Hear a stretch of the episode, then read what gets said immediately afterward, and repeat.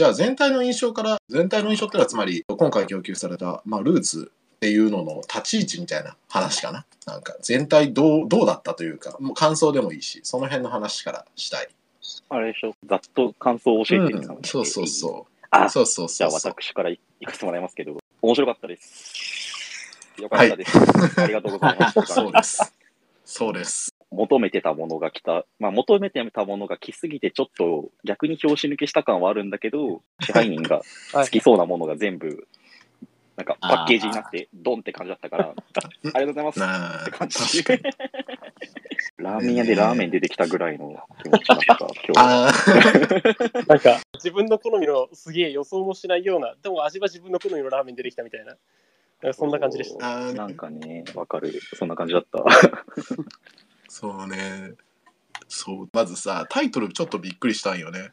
2053の中での分家だと思ったらさ、もう完全に別の話の立ち位置として、それこそ、なんか全く違うところからスタートって感じの日本戦、前のエピソードとの。で、ルーツっていうさ、タイトルじゃん。いや、ルーツなんですよ、ルーツ。あの英語を訳したらね、ルーツってさ、だって、あの、始まりとかさ、自分のそうレそうペゼンいや、それみたいな話さ、なんか俺語訳説提唱するかもと思ったけど、何を、何をご訳したんですか？いや、もうもう一個の R、ROUTE の方の、そっちが経路とか道。のり。道はいはいはい。っていう話はまあ別に後ですればいいか。ことがある、あのミスリードな語訳だと思ってるけどな。まあまあまあ、1D のその全体概要を聞いてない。いや、おも面白かったですよ。ああなんかワ、ンマン11か、じゃあ。普通に、普通に面白かったから読んだ方がいいみたいなつぶやきをしたし、さっきもプロメテが言ってたみたいに、あの、2053の無印的な、その、無印ルートみたいな、あ無印エピうんシーズンみたいなのがありつつ、ルーツっていう、なんか、別のなんか、章立てというか、あの、エピソードの分け方がされてるはいから、はいはいはい。なんか、実質その2ラインで物語が進んでいくっていうのが、正直これまで流してなかったから、おそらく我々の予想が正しければ、うん。あの、まあ、ぶつかるわけじゃない。この、あの、アステルラインとぶつかる。ぶつからないっていうかどこにもない。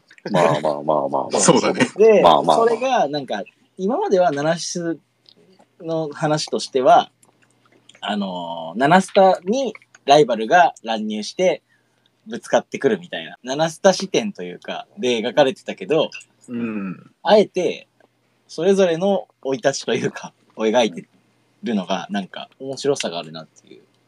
そうね。そうね。期待大ですね。割と構造が複雑ですよ。今回。もうそうっすね。うん。今までと比べるとね。人間ドラマとして面白い。そうね。ああ。あそう、なんかは出てきたものがさ、エピがあまりにもナナシスど真ん中って感じだったから、あんま気になんなかったけど、そうそうそうそう。その二軸っていうのは確かに仙台やってないから、そう仙台やってない新しいことはやっているんだね。そうだなんかそこはそうだね。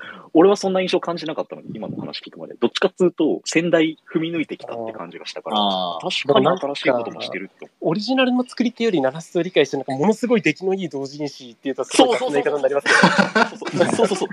あまた角のある言い方だマジで、この前の7年でこの本買った気がすんだよ。ゆうちゃん本買った気がするって思って。やば。なんか、こいつ公式より全然解釈一致してんじゃんって。ナラスのみたいな。なんかそういう感じはちょっとしましたね。あんまりいい言葉じゃないですけど。いやでもめちゃ同人誌っぽいっていうのはマジで思った。本当に思った。けど、確かにね、同人誌っぽさというか、仙台踏襲しすぎっぽさもあるし、ただ、二軸で展開とか新しいことに挑戦してるっていうのはね、今聞いて、なんか尊敬し直したナスタチームもね、ちょっと。うん。なんかそう、そう、なんか、そうだね。ちょっと、うがった目で見てた7スタチームセブンスへの、なんか俺、俺の中での好感度がもうどんどん上がってってる。爆上がりです。あの、せなんつ新しいやつなんて言うんだっけ？スカイザルウィットさんたちって呼べばいいの？なんて言うの？いやえチあチームチームセブンス、チームセブンス。チームセブンスか。チームセブンスうがん、作り手はチームセブンス今のそうチームセブンスさん、評価上がるよね、マジで。マジで、偉い。ずっと偉い、マジ。いやー、ほんとっすね。なんか、ち昔のその、旧七室の要素をすごいうまい具合に散りばめましたよね。うんそうそうそうそう、助かるなと思ったね。助かる。え、じゃあさ、ねエピの中の話始める？あもしようぜ、しようぜ。いや、一個思ったのが、新キャラの話をするっていうのはどうかなと思って、話す順う、番。先に。ね、ああ、はいはい。先やる？いいでしょう。処理しましょうか。まあ、一応構成としてはこのルーツっていうのがユニット名とかではなく今今のところなくて、えっと番組としていわゆるなんかよくあるっちゃあれだけどアイドルのオーディションっていうもの自体をエンターテインメントにした感じのやつで、ね、物語の進め方的にも結構ナレーションが入ったりとかしながらこう確かに。どんどん出てきてっていうところと、あれだね、あの、俺らが欲しかった、ゆうちゃん、その後どうなったっていうところが、はいこう描かれるみたいなさ、感じで、で、出てきたのが、タンシオンとフラナリンカ。うんうん。この2名ですよね。オッケー。じゃあ、タンシオンの方から行く？タンシオン。まずね、この二人ちょっと今調べたんだけど、キャラ一覧にまだ顔いないんだね、こいつ。そう。てか、あれなんだよね。多分、キャラクターデータとしてまだ実装されてないはず。そうそう。うん。なくて、いや、ホームページだけ先行ではあるとかある思ったんだけど、なくてあ、マジで、まだない、まだない。マジであのね、ツイッターさん、運営ちゃんのツイッターで2回ツイートされただけの情報しか世に出てないね。まだ強化版モブの域を出てないってことですか？そういう感じだね本当に。モブなんだよね。いやまあ、ぜ、絶対、あれ、メインの位置に、メインというか、あの、キャラクターとして、出てくるでしょ。だって2053この2ユニットで行くんだから。そうに言うにルーツまあまあルーツ行くでしょルラインでやるから。タン・シオンさん、女王様気質でタンシオンプライドが高く、それに見合う努力の才能と美貌を兼ね備えている。誰に対しても上から目線。方針も自分で決めたがり、場合によってはプロデューサーにも噛みつくと。うんはい。なるほどね。そういう子ですよ。でもこい この子一番でも常識人枠っすよね。この3人の中で。ななんだかんだ言ってみたいな。そうそうそう。いやなんかなんかフラナリンがだってさ、なんかあの、あのフラナリンの話になっちゃいますけど、あいつ、私、フラナちゃん以外で、フラナちゃんだけ合格だってって、だろうね、みたいなこと言ってる。そうね。やばいよね。しおんちゃんは割と多分この後もなんか一番ボロボロにされる感じというか一番なんか怪我を起こそうというかなんかまあ、常識人ゆえのね、あの、ギャグのツッコミもこいつが一人で全部引き受けるし、シリアスシーンで最初になんかこう壁にぶち当たって心折れるのもタンシオンだし、なんかこう全部の傷つき、全部のストレスを一手に引き受けるのがタンシオンだよ。うん、なんか、浪愛ちゃんに、愛ちゃんに再度なびいたゆうちゃんに対してめちゃくちゃ傷つきそう、こいつ。そうね。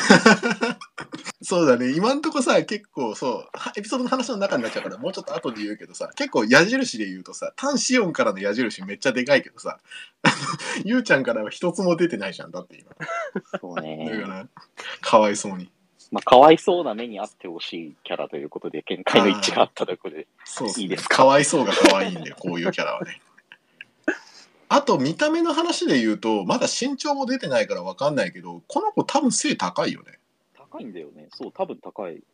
あの、頭の位置がちょっと高いんそうですよ。高い高いそう、だから、まあ、ウェバスとはそこでビジュアルの 差別化を図ってちょっと言いたかったんだよな。なんかウェバスみたいなキャラだなーってこう思ってたけど。俺ね、そう、ちょっとこれはウェバスに、ま、真剣な人間としてちょっとね、めちゃめちゃ考えた。このタンシオンのキャラ造形とウェバスのキャラ造形の違いはね。そうでもね、タンシオン、まだ明らかになってないところが多すぎて、ちょっとまだわかんないかな。ただ、うん。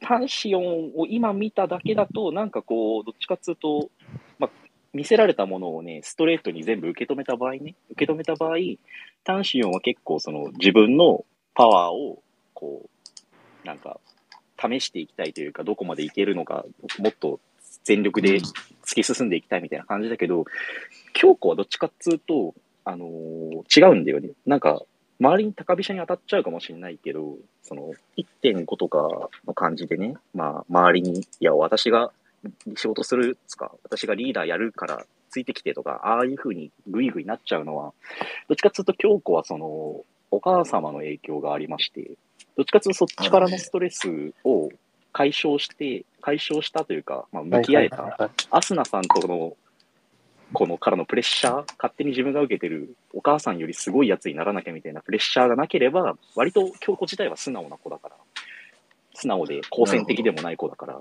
なんかね、そこは結構違うのかなと思った。なんか実力はあるし、見た目もすごいし、でうんなんか結構周りに当たりが強く見られがちだけど、結構その根本的なところは単子音とは違うかなって感じがしました。なんか結構好戦的な、好戦的というか、自信家で成り上がっていくんだっていう、なんていうか、その好戦的な感じが単子音には。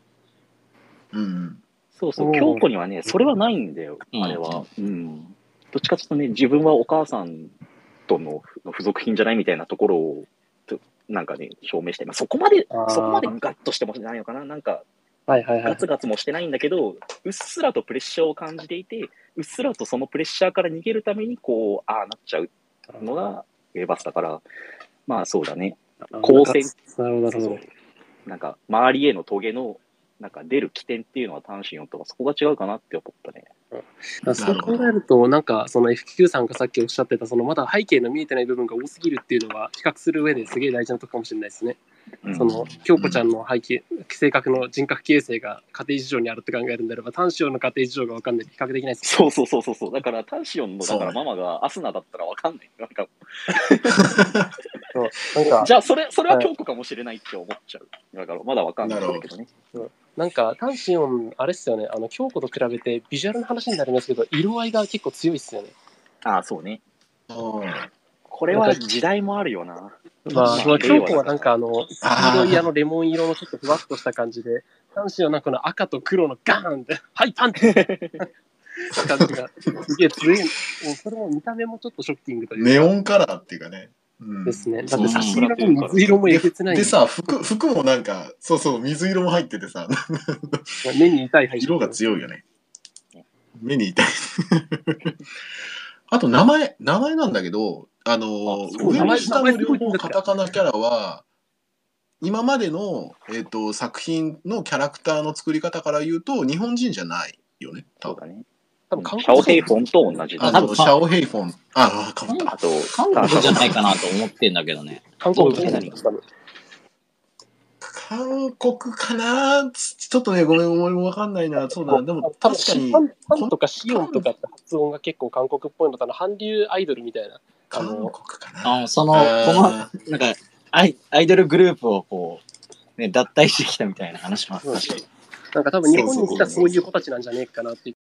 先代の、先代、すごい、なんかゴリゴリにシャオヘイフォンとか、なんか、ロマノフスキーとかやってた、あれを、あれを一切無視してか言うけど、2053年は、なんかもっとグローバル化が進んでて、なんか、こんぐらいの名前の人、うん日本に普通に住んでるみたいな世界観も全然ありそうだなと思って。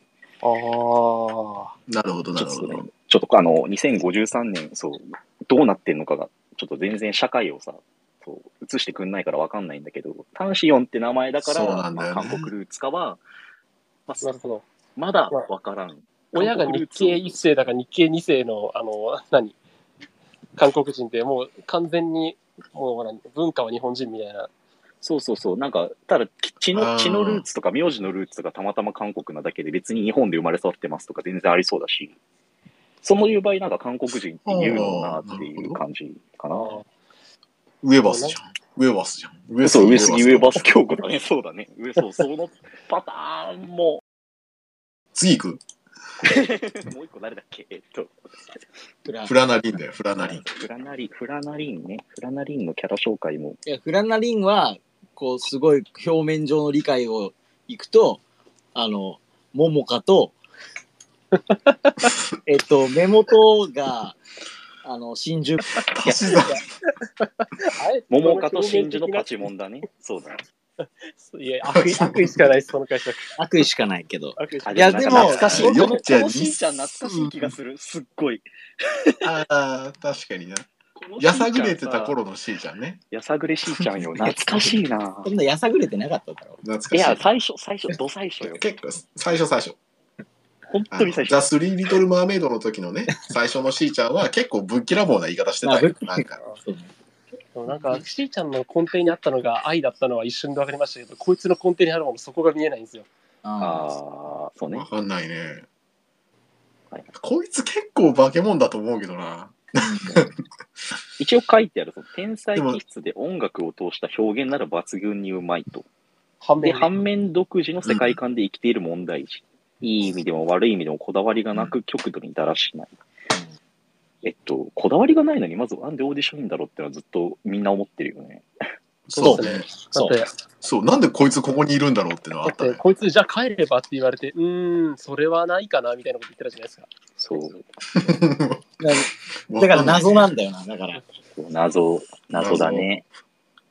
フラナがオーディション受けてる意味とか、その背景とかが、多分フラナオリジン的なところにつながる。なるほどね。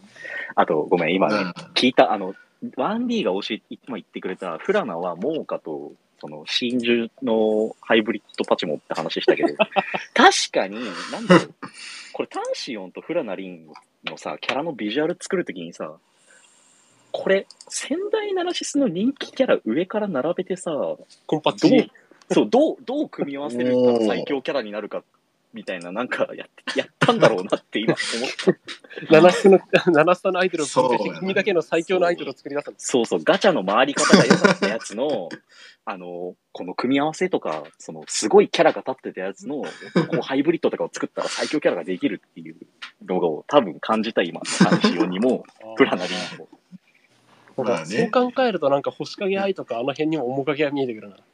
そあそこはまあ、ニコミトのそうね。まあ、あの、結構露骨だった。うんみたいな感じうん。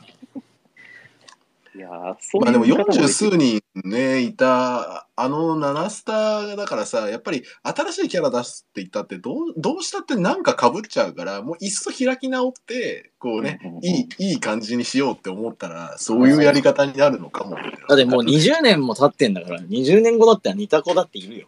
まあ、確かにそうね。まあそうそうそうねそう、そういうね、あの、そうエピ的な話もあるよね。そういう開き直り方をして、いくべき。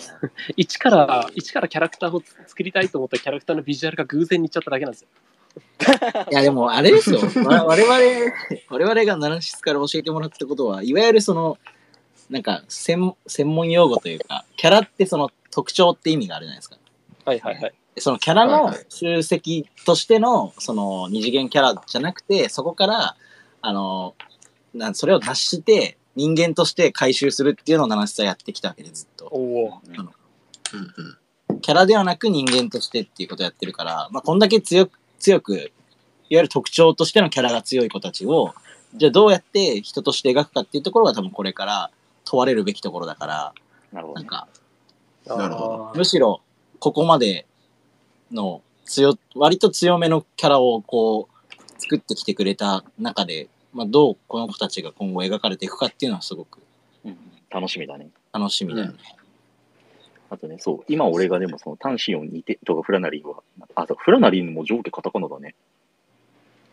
そうだよお、それはちょっと今、今知った。ごめん、ちょっと。外国籍なんだかは分からんけど日本人のね名字でフラナってないから。なんかねあれ、なんかルーツって国際オーディションみたいなのやでしたっけ？いや、そう、ルーツは、えっとねあ、そうそうそうだ24の企業が参画する国際合同オーディション。ああ、はいはいはい。詳しい。なるほど。いいね。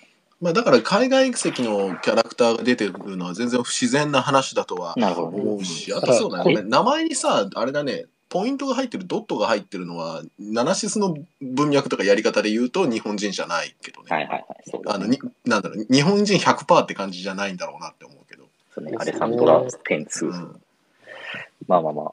うん、そうそうなると、月城勇士はあれなんだね。日本代表なんだね。頑張ってほしいね。そう日本代表というか、日本語しか喋れないみたいな感じです。出た出た。残念ながら。第二言語の話。第二言語。そうあの辺細かすぎてあれだけど。でもあこいつら、そう考えると、こいつら日本語喋れるってことですよね。まあそうだね。めっちゃ喋ってたね。多分、共通言語何語なのかわけわからん。日本語日本語かな。まあどうなんだ日本のオーディションだから、みんな日本語喋れてるんじゃないの？まあまあまあ。ああ、そうか、タンシオンとかがさ、めっちゃ流暢に喋ってたけど、実際は結構なんかたどたどしい喋り方だったのめっちゃ可愛いそれは押せますね。実はね、押せるね。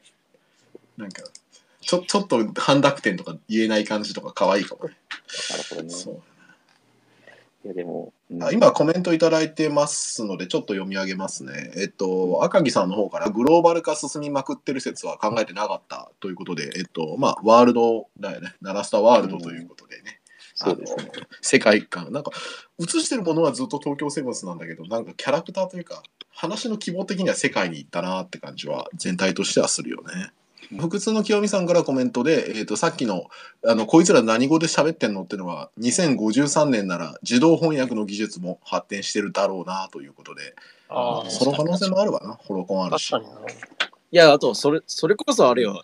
あの、普及がなんで主張しないかわかんないけど、メタバースだから。あ俺ね、だから好きを疑ってたの、それ。ずっと好きを疑ってたんだけど、まだキャラの話だから、エピの話に入ってから言おうと思った。すごめんごめんごめんマジでいや、別にいいよ、別にいい。あのね、そう、結局この何十カ国っていうのがガッと集まって、いろんな国籍の人がガッとオーディションできる空間、実は物理日本じゃないんじゃねって説。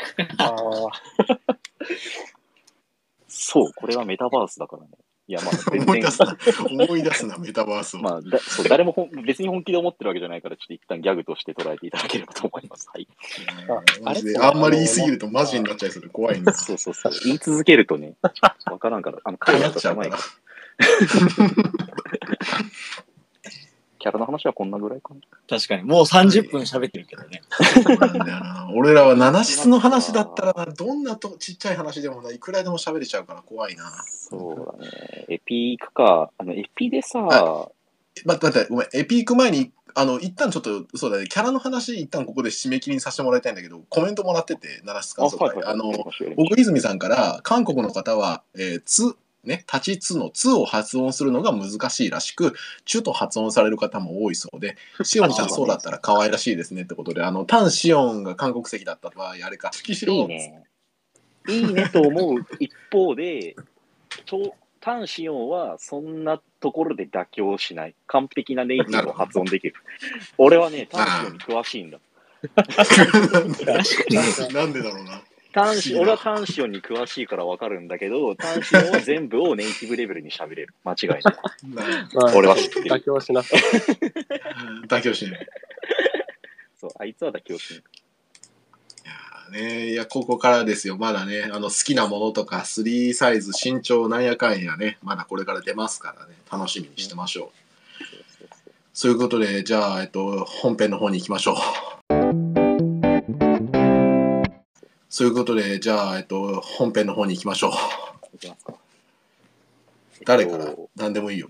え俺から言っていい？あのいいよ。このルートの次にある、その、There's no place like home っていうところに喋りたいんだけど、OK OK まずいいよ。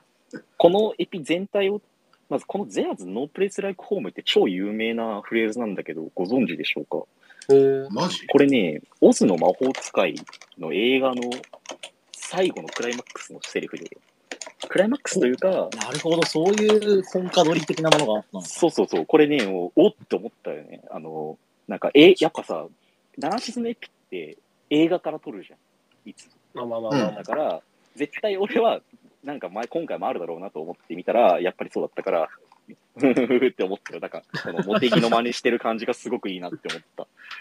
ただタイトルから撮ってるわけじゃないのが、なんかこう、また、ちょっと、うちはちょっと味違いますよっていう感じでよかったよ。あ There's no place like home っていうのは、その、そ、なんだろう。その中ではもう家より、家ほど素敵な場所はないみたいな。家には変えられないみたいな。やっぱ家って最高だよな、みたいな。そういう意味なんだよね。ああ、ソンデルツか。ーうんなるほど。そうそうそう。我が家で、に勝るところなしとか。そうそうそう。で、あの、オズの魔法使いの、まあ、シチュエーションで言うと、その、ドロシーが、まあ、竜巻で世界に、異世界に飛んでっちゃうんだけど、最後の最後になんやかんやあって、魔女に会って、うちに帰りたいっつったら、じゃあ、この呪文を唱えなさいって言われて、There's no place like home, There's no place like home って唱え続けると、家で目を覚ますみたいな。で、家に帰ってちゃんちゃんって話なんだけど、このね、There's no place like home っていうもの、家に勝るところな、しかもその、ホホームに特にダブルダッシュついてるわけじゃん。こうんのホームっていう部分が何を意味するのかっていうのをめちゃめちゃ考えると、この本編で語られてる以上のところが見えてくるというか、おおうんなるほど。感じがするよね。あと、ゼアズのノープレイスラックホームって、その、まあ、慣用句的な言い方で家、我が家に勝るところなしってのがあるけど、これね、直訳すると、家のような場所はないっていうことじゃん。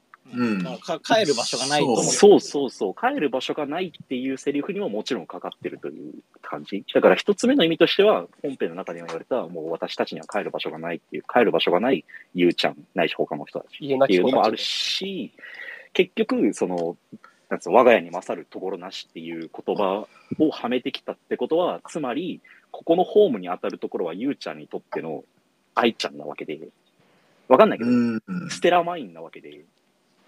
で、なるほど。ステラマインじゃないから何でもいいですっていう話なんじゃないかなっていう。こあここは家じゃないからみたいな。そうそう、最後の最後に誰でもよかったって月城優が言って、この話があ終わ言っちゃっるわけだ。たオッケー。あ、ごめん、言っちゃった。そうだね。ああそこしびれたんだよな。いやオッケーオッケーオッケー。まあ、誰でもよかったっていうふうに言い放って終わったってことは、誰でもよかった理由ってっていうのはまだ語られてないけど、暗にこのタイトルで語られてるわけですよ。我が家じゃないから。うん我が家じゃないからどどうでもいいの。我が家以外どうでもいいの。だから、まだまだ、もしかしたらゆうちゃんってのは、ステラーマインに心とらわれてるなっていうのが、まあ、うんここで根拠としてわかるよねっていう。はいはいはい。とらわれとらわれてるでしょ。そうそうそう。まあ、最初に思いっきりね、書いてはあったけど、よりここで明確、なんかタイトルで、そうたなんとなく読み流してたタイトルを最後まで読み終えた後、もう一回見ると、ああ、そういうことねってなる、いいタイトルだなと思いましたよ、これは。もしかしてルーツはそういうことやるってこと？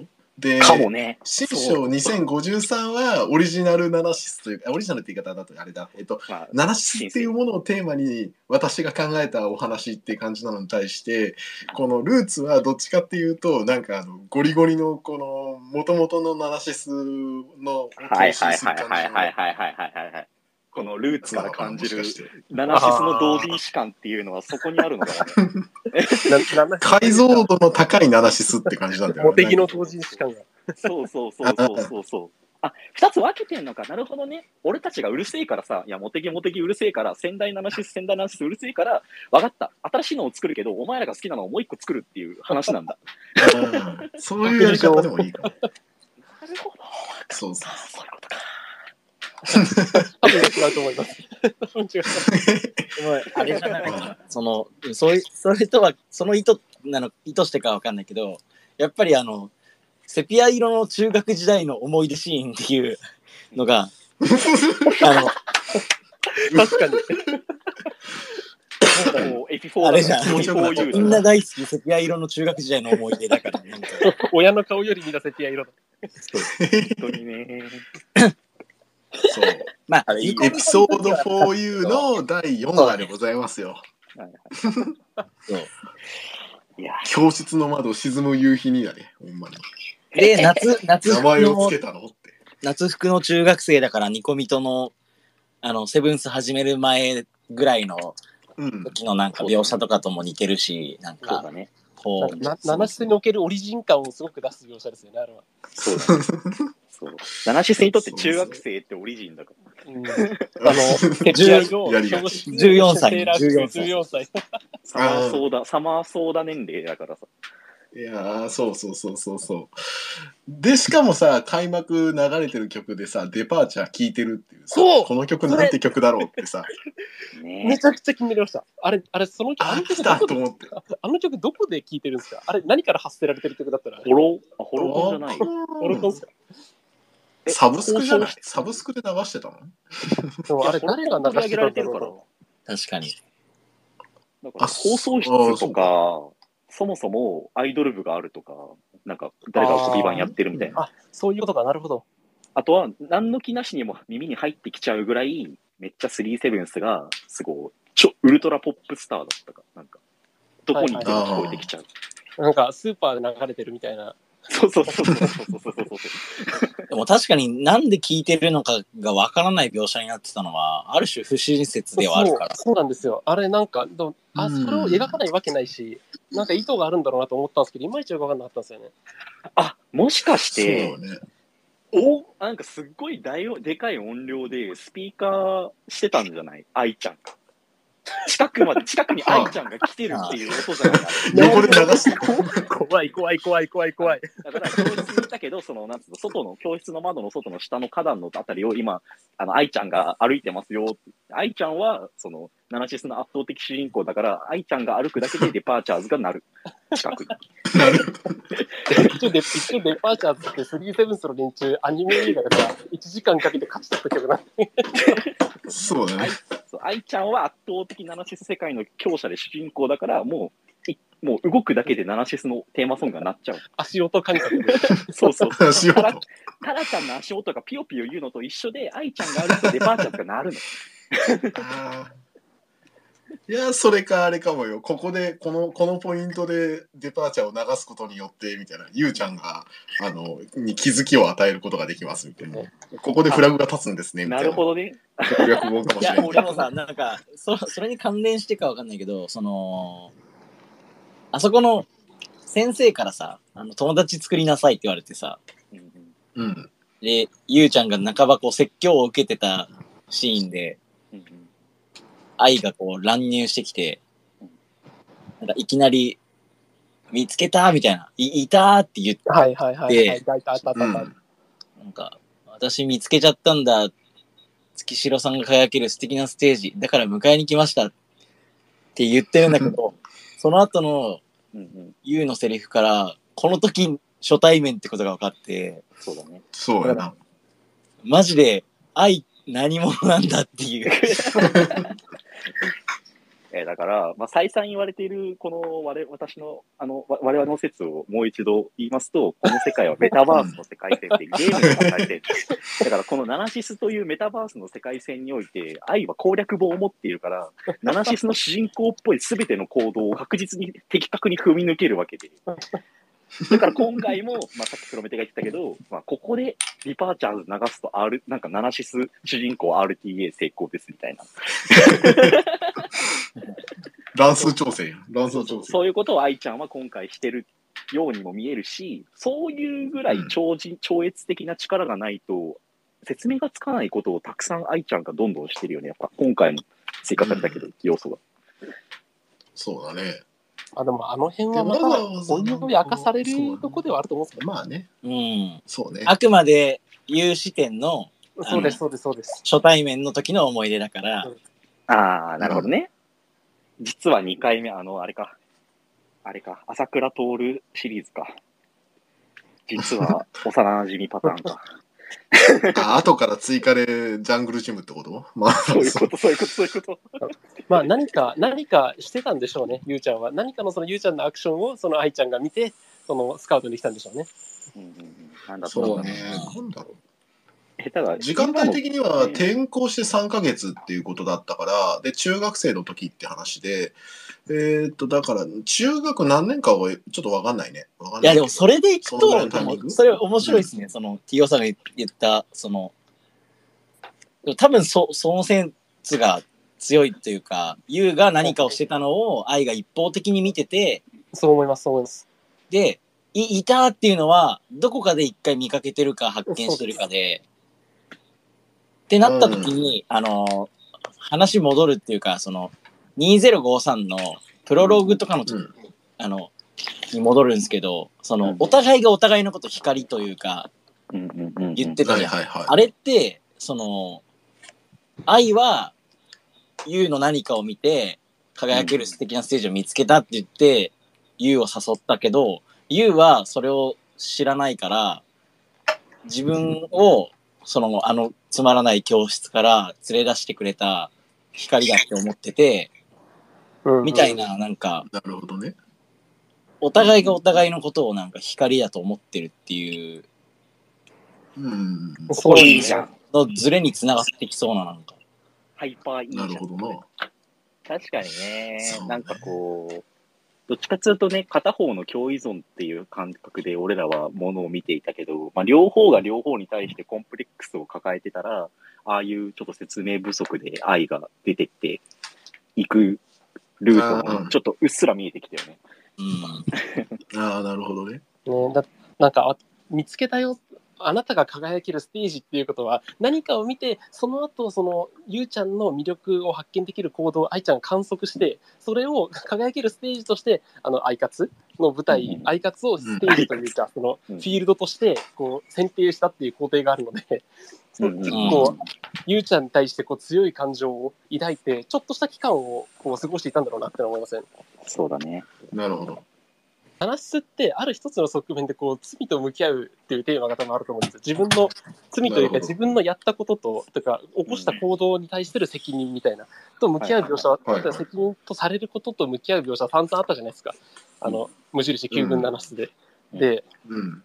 ありました。でで今回もあの特大の多分なんだ愛ちゃんからすればあの塩根ちゃんとかにやってるのとほとんど変わらないというかの延長線上とか強化版みたいな感じでゆうちゃんにやったんだと思うんですけどゆうちゃんには特大の闇を残したじゃないですか。うん。そう ああ、そういうことね。なるほど。とんでもない穴を踏み抜いたじゃないですか。で多分それにこうんうおいおいこうなんだろう向き合っていく自分の行動に向き合っていくことになるとは思うんですけどそこが何？あのそのきっかけとしてその天神ネロと何？ニコルの？そのだね自分の犯したことに対する、自分のやった行動に対するそのなんだ発生したしてしまったこととかっていうのに対する対比なんじゃないかなとちょっと思いました。確かに。そうだね。一回こうね、ね、闇とはいつか対峙しないといけないからね。そうなんですよ。そうね。彼女キラ人をキラキラさせるっていうかあなたが輝けるステージって言って呼び込んだところで特大の闇を生み出したので そうだね。確かに。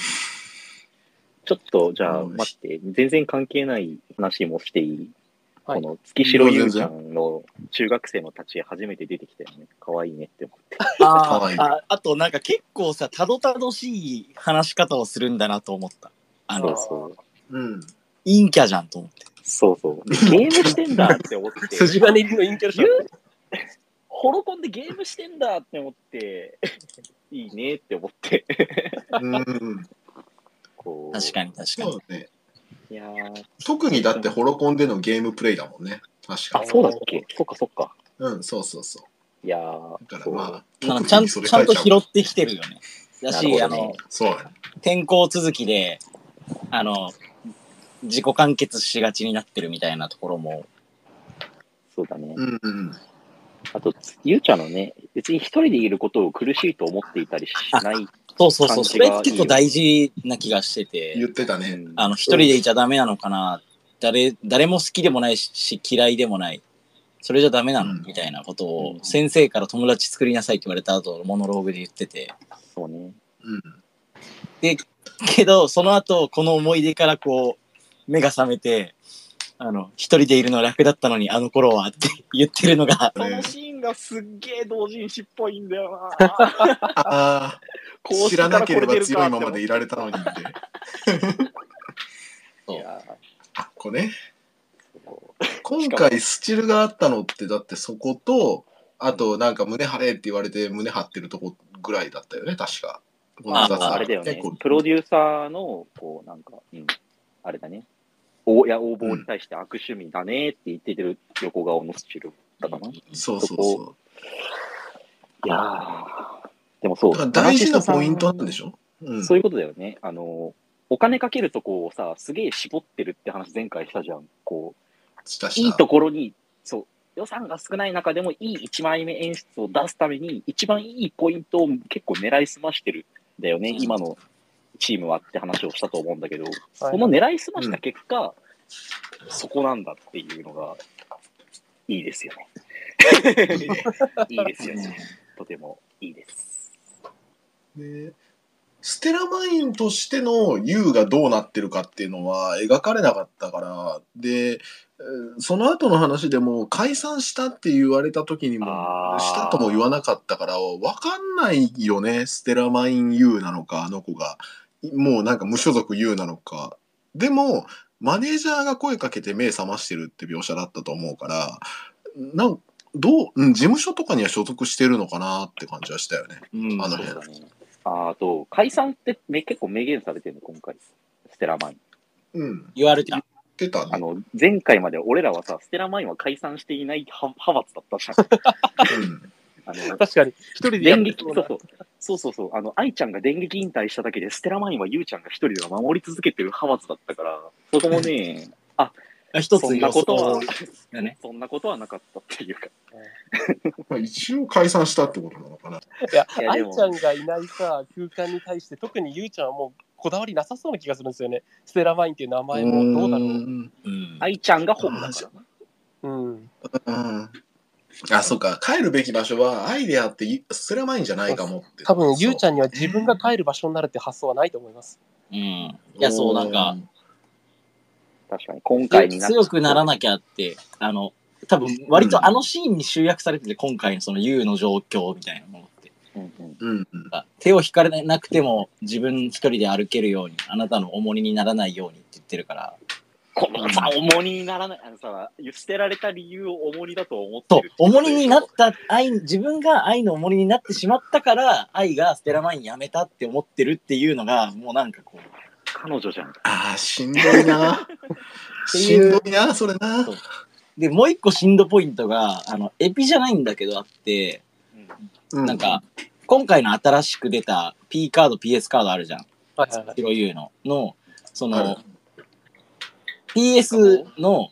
カードの You これが私の歌っていうカードのフレーバーテキスト、あの、ガチャの、今回の目玉カードって、だから引いてないんだけど、だから見れたんだけど、そこ見たら、なんか、私、てんてんてん、ここは、ん私、てんてんてんはここまでだ、ここまでじゃないって言ってて、だから、うんステラマイン時代は私たちはここまでじゃないって言ってたセリフとたちが言えなくなってるっていう状態を、なんか作っああ、フレーバーテキストとして書かれてて、天才だなぁ。なんテキスト 作成の方が。偉いな、そう本当に。すげえな。そうそう、えっ、と、私、てんてんてんはここまでじゃない。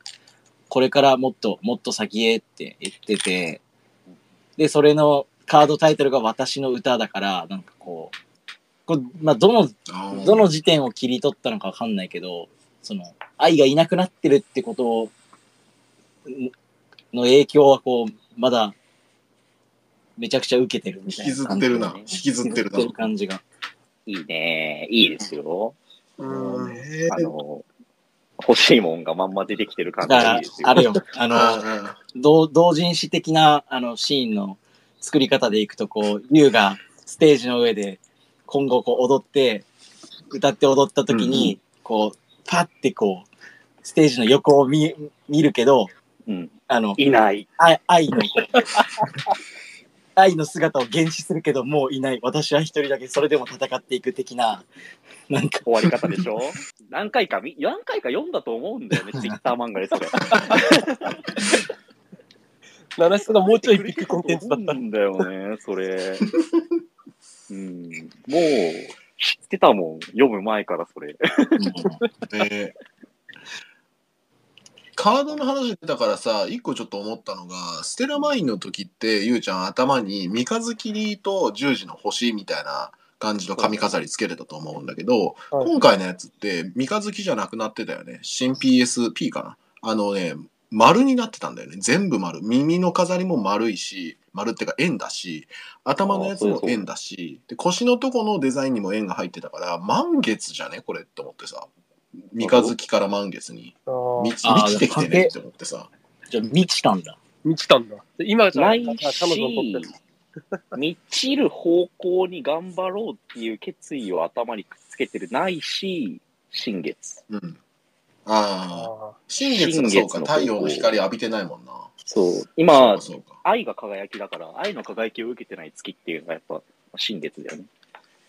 うーんどっちかもねどっちかもわかんないけど、まあそうとにかくデザインがそうどっちかになったというか円になったねあーなん確かにね。持ってるやつがそう。ただちょっと円のなんか金属のテカり方が、ちょっと鈍いサビ色というか、ゴールドにしてもちょっと、こう、なんだ、暗いというかね。これ、うんなんとなくやっぱその新月味を感じちゃうよね。なるほどね。まあ、自分から輝かなきゃって言ってるもんな。そうやな。そそう。確かに今ちょっとコメントいただいてますので一件読み上げます。えー、七崎ニコル天神ネロと星影愛月城優この対比は考えてなかったということで今腹痛の極みさんからあ？腹痛の極み、うん、さんからいただいてます。いや、大変これさです。あ好きなの？T オさんのやつね。う。ナイス気づきいや。まあまあまあ光が強ければ強いほど闇もでかくなるってなあのエピソード4.0のトレーラーで言ってたしな。あそうでかつ、あいつらどっちも結構パワータイプというか、自分の感情に正直というか、楽し自分の楽しい感情でやってるんで、絶対に後から責任を取らなきゃいけなくなるんですよ。で確かつ愛がいつかそう優と向き合う日が来るんだよな。来ます来ますね。ニコルは何直接的な関わりはなかったし、かつ世代が離れてるから何代理投資を立てるしかなかったんですけど、あのうん、愛ちゃんに関しては直接の責任を負っているし、同世代なので、そうやな直。接向き合うしかなくなってしまう。だから、愛と優がぶつかる話って、割とその、七室初期の、こう、エピソード 4U 的な立ち位置のエピソードになり、なりそうな気がしていて、そうですよね。でしょうね。すごい楽しみ。だって、フォ 4U を思い出させる感じのね、演出から今回入ったから、ちょっとそう、それをやるでしょ。どんどん、どんどんこう、あの、熟成させていってくれと思ってるよ。そうです。今、熟成期間なんですよ。で、今回、あの、ね本当に積み重ねの期間がかなりえぐくて、あの、ステラマインとこの、ステラマインじゃねえや、あステルラインとルーツって全部大変になってるじゃないですか。3人もそうだし、うん。あの、なんだ、その、ステラ、アステルラインは、うんと、アイカンとかの自分とか他を輝かせたいっていう気持ちから始まってるけど、ルーツに関しては、いや、私が行くからみたいな感じの。あうんうんうん3人っていうチームが、この間チームとか組織っていう言葉出ましたけど、なんかそういう共同体じゃなくて、なんつうの、こう、3人のなんか連合軍じゃないけど、あ、うん。うんまあ、それでいくと、確かにその、何者でもない人たちが手を取り合ってっていう、これから星座を作るっていうアステルラインと、結構実力者たちが集まったオーディションっていうルーツが、構成がぴったりある感じです。確かに。で、かつ、確かにねあの、そのゆうちゃんって最初愛さん、愛ちゃんに、なんだ、私たち、あなたがか、月城さんが輝けるステージ見つけたよって言われてるんですけど、こ今回、あの、なんだっけ、名前で忘れちゃった、韓国人、えっと、三四四。韓国人フラン、あ、タンシオンだ。あ、タンシオンか、タンシオンちゃんに、支配しましょう、私たちらあのつまらないステくだらないステージをみたいなこと言われてるんですよね。そのステージっていう言葉を持つ、なんか強い原動力を持つものにこう引っ張られてるっていうところでも、ゆうちゃんを中心としたこう構図も存在してるし、いろんなこう線の引き合いが面白いなと思いました。うん。そうね。あの、そう、対対比、対比させるとね、面白いから、わざわざ2つ分けたのも正解だし、で、あれだよね、最初の方に、キャラがさ出た最初の方に言われてたさ、愛と you ってさ、英語で書いてある私とあなたの方の I and you だしさ、その辺での、なん。か私とあなたってさ、そのなん。か自分と他者の代名詞って感じの名前を持ってる二人がさ、あの別々の場所からぶつかり合うっていうのもなんかいいね、この対比そうがさだ。ね。なんか、それでいくと、なんか、今回のあの、セリフ、あの、一番ラストのさ、誰でもよかったからっていう、あの、いい。セリフがあったじゃないですか。うん、で、あれ、あれ、あの一番最後と、今回の冒頭のあのセピア色のシーンからの話をしたくて、うんはいもうなんか真っ先にし,、しとこうと思っなんか長くなりそうだからし忘れる前にしとこうと思ったんだけど、うんはいあのどうぞ。最初の YOU の思い出って、その、まあ愛との特別な思い出じゃないですか、あれって。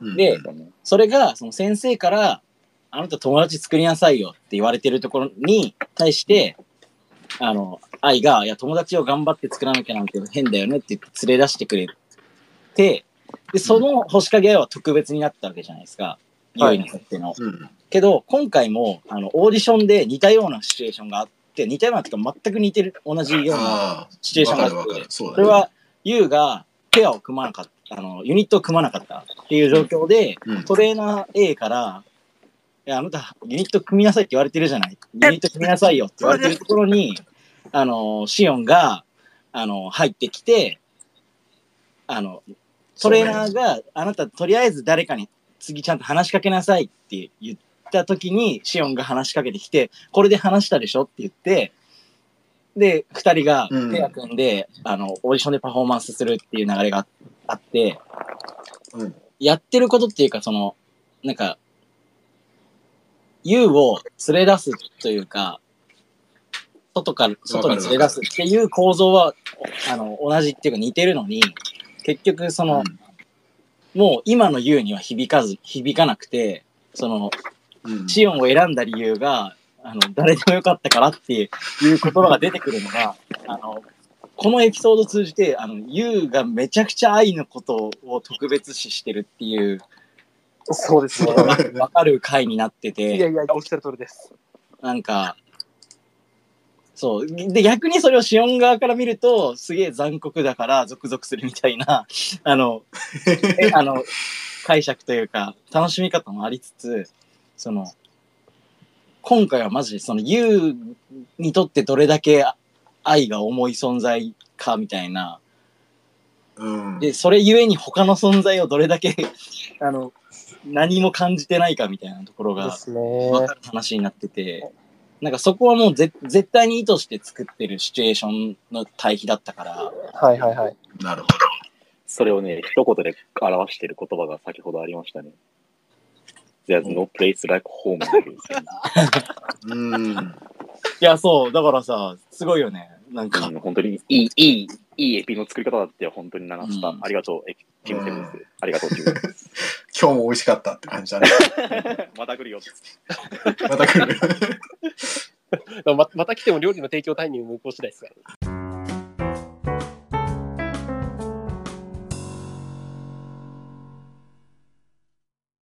なるかわからんよ。でもさ、なんかさ、シオンがさ、その根っこがすげえ善人なんだなっていう前提で俺は見て見た上でなんだけどさ、はいこれシオン、今回のエピソードですでにさ、ユウ友達になれたと思ってるんじゃねって思ってさ、うんうんうん。まあ、なんか思ってますよ、思ってます、思ってます。で、なんか多分一人でこうホテルに帰って部屋にと部屋のドア閉めた後、やったってこうちょっとちょっとこうピョンピョンってしてるんだけど、はいこはいうはい。どれだけ頑張ってもシオンがどれだけ頑張ってもシオンは星影愛にはなれないんだよね。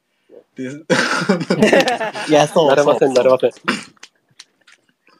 だからさなんかこのどもうちょっと進んだ話が進んだら多分タンシオンがなんかこう相棒相棒相棒って感じで思ってるユウがあの愛一目見た瞬間にヒュンってそっち行っちゃってこうこう一人だまた一人ぼっちだってこうなるみたいなさたまんねえな。だってあ、あの子、だってシオンちゃん、ひょっとしたらユウちゃんをもしのぐめちゃくちゃアクティブなコミュ障じゃないですか。そうだね。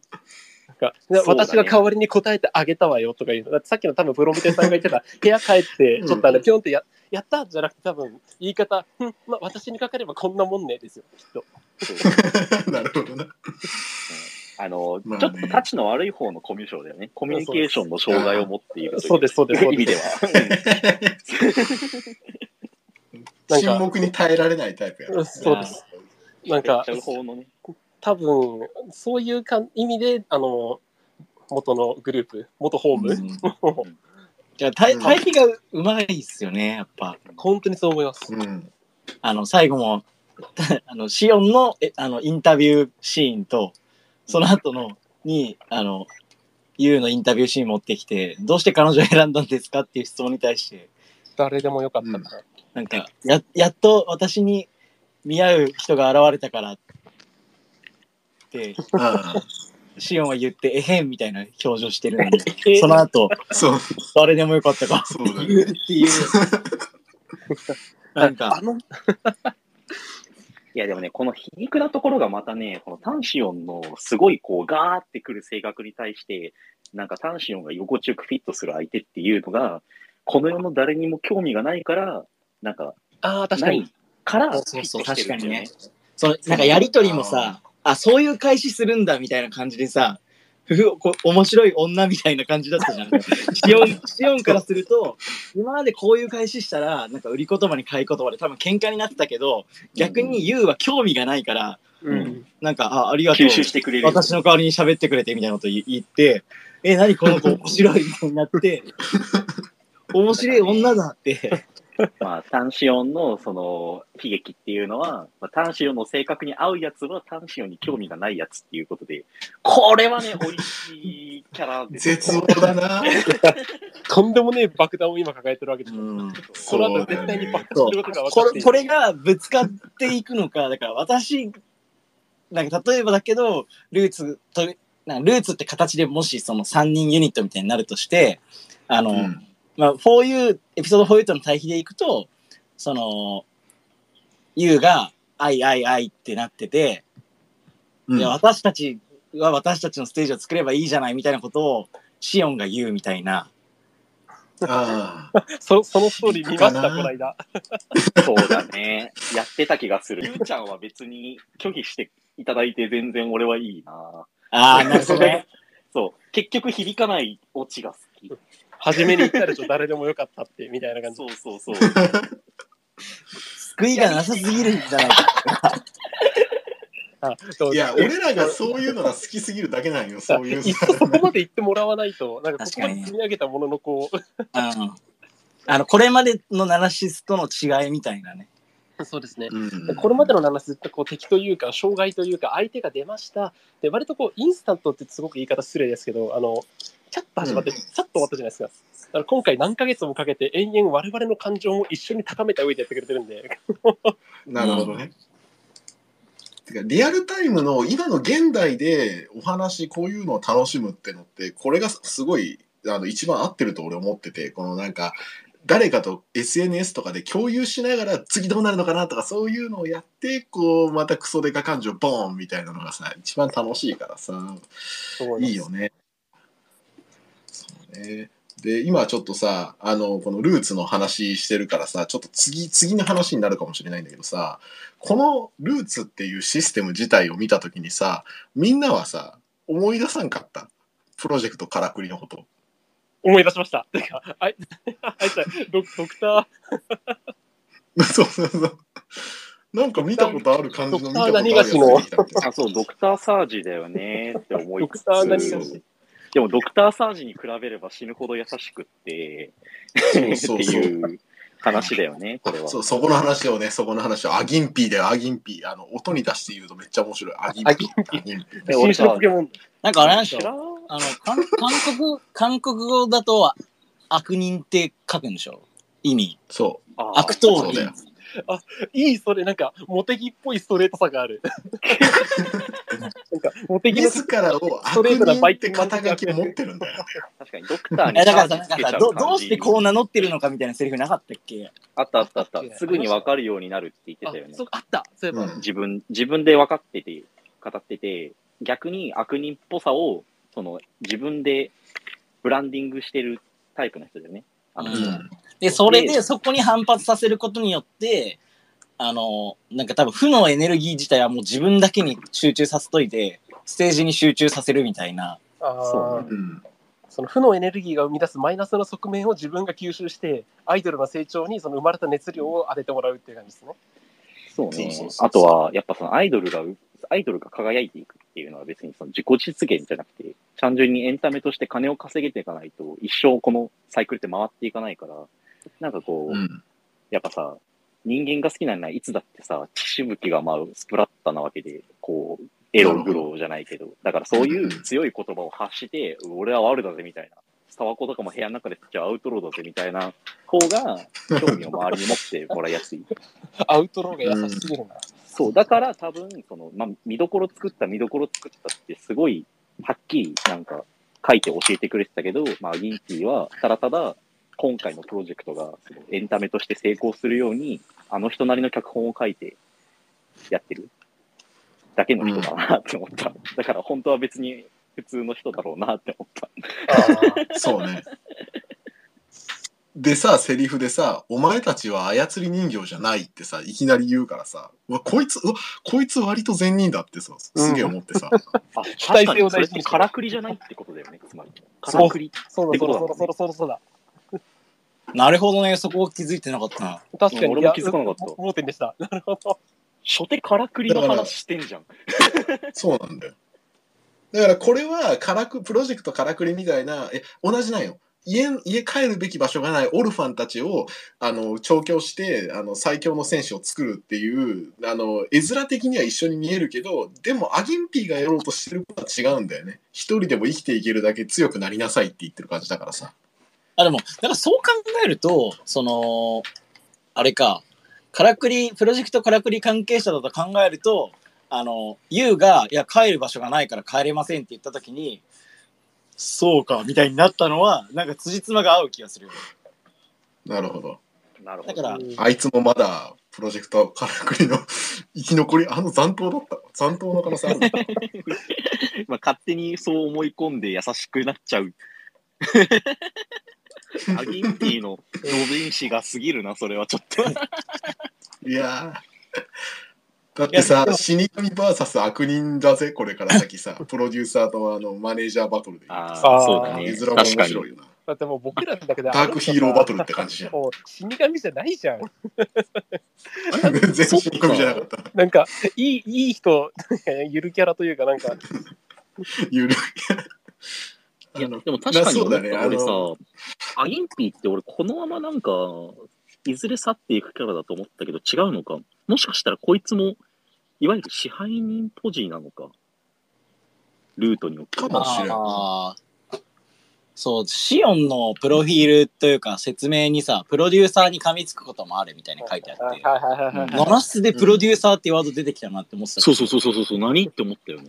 そうもうそれはなんか、こういう番組があって番組プロデューサーがいるから、プロデューサーだな、みたいな思ったんですけど。確かに。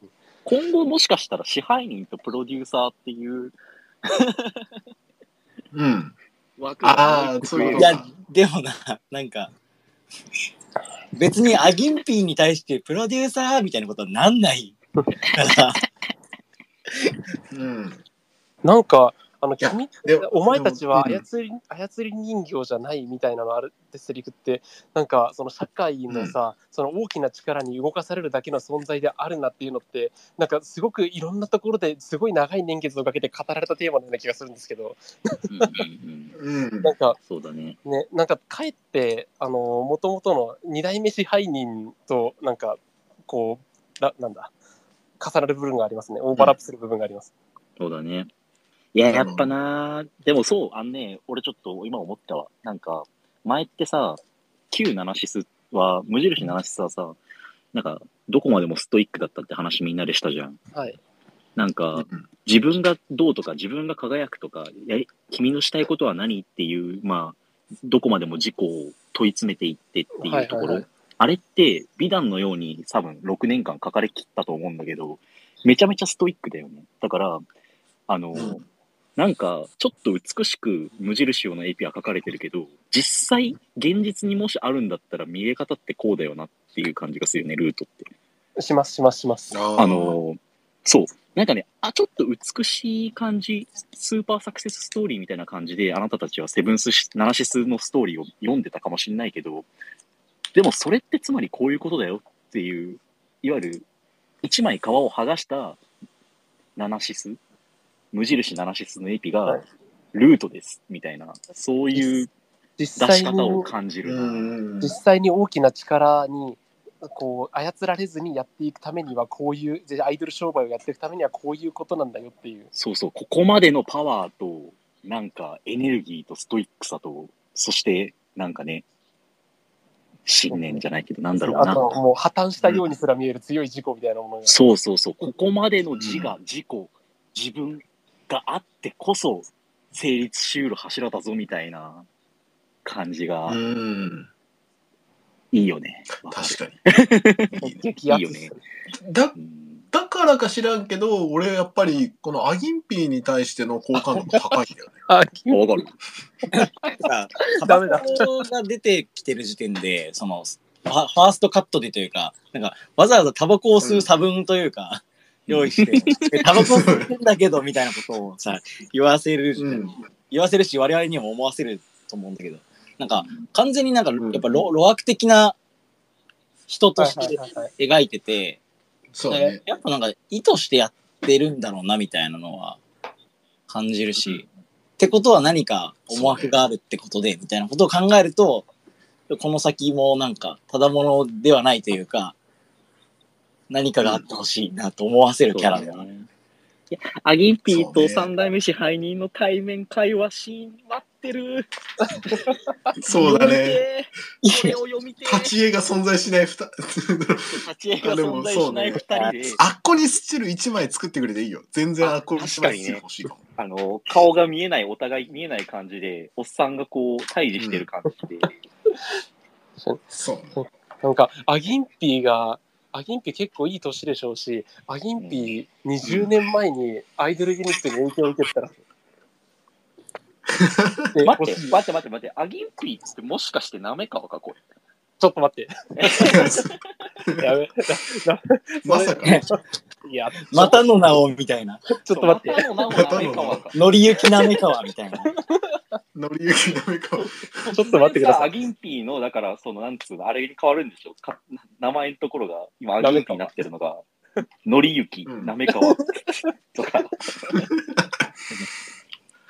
いやわからん確かかにでも「デパーチャー」って曲を初手に持ってきたってことはアニメを アニメをよくないよくないよくない。ちゃんと覚えてますよっていう表示としてよくないよくない。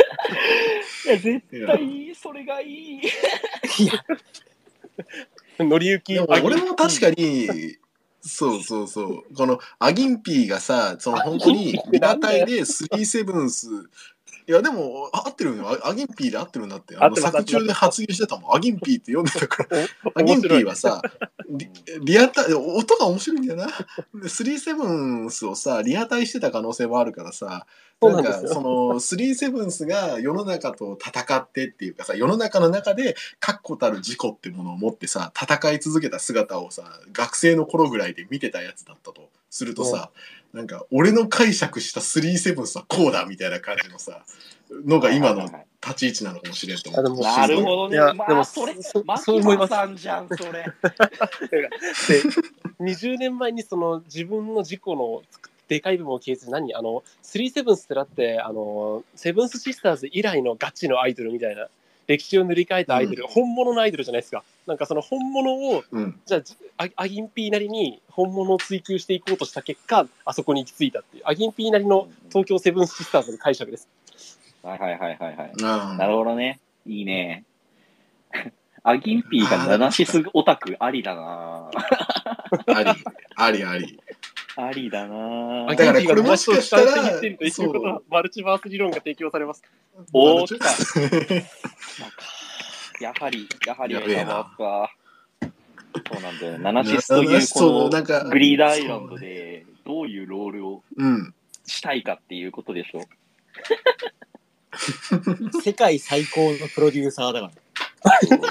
世界最高のプロデューサーやばいよね。世界最高を目指すルーツプロジェクト。ふさわしいのは世界最高のプロデューサーって書かれてるだから面白すぎるぎる。アギンピーあとさ、ルーツっていうさ、ことに関してもさ、喋りたかったんだけどあさ、ーはいはいはい。根っこ。うん。そう、あの、多分根とか根源って意味が、はい英語自体にあって、で、ロゴがなんか無限大みたいなさ、そうだね。無限大を、患者にやな。う 昨夜インフィニティってことでしょ、だから。結ずれます構見てあるんだけど、なんか、あの、いや、わかんない、あるねこ。こういうのって、まあもう、作り手側がどこまで考えているかってところは、こちらにはあんまりおしゃかれないからわかんないけど、あの、うんピリオドが打たれてるのが、打たれてんね。どういうことはいかと思って、確かにあの、なんか、ルーツの説明をね、読むとね、ルーツ、それは彼女たちが進む道、輝かしく過酷な輝きへの道、みたいな、とあの、ナレーションから始まってたんだけど、うん。なんか、そうね。その道にピリオドがあるのって不穏じゃねって思って。おい、言うじゃん。いいとこ、つくじゃん。行き着く先に、果切り落とされるわけでしねょ。果てがあるというか。もうなんか、あどういう意図のピリオドなんだろうっていうのと、あなんか、でもそれは何々、あのこの人たちが進む道って言ってるから、多分ルーツイコール道なんだけど、でも道だと、さっき、うんなんか冒頭にも言ったけど、ROUTE の方のルートのはずで、うん。どうなんでしょう。なんか、あの、ルート、ルー多分ダブルミーニングだと思うんですよ、そこで見いや、まあ多分そう、そうだと思いますよ。で、あのル、ルーツの最後に、あの、期限っていう意味のルーツの最後にピリオドついてるっていうことは、彼女らが生まれ育った家をなくしてるっていうことを考えると、期限を捨てて一区切りして、そこから先の光り輝く道っていうところがあるから、家なき子は採用されたんじゃないですかね。なるほどねい。や、てか、うんささっきから、なんか前、前提として、なんかルーツに参加してる人たちが家なき子だっていうのは、それは確定でいいのかなっていうのはいはいあ確定じゃないと思い思ますってて、全然。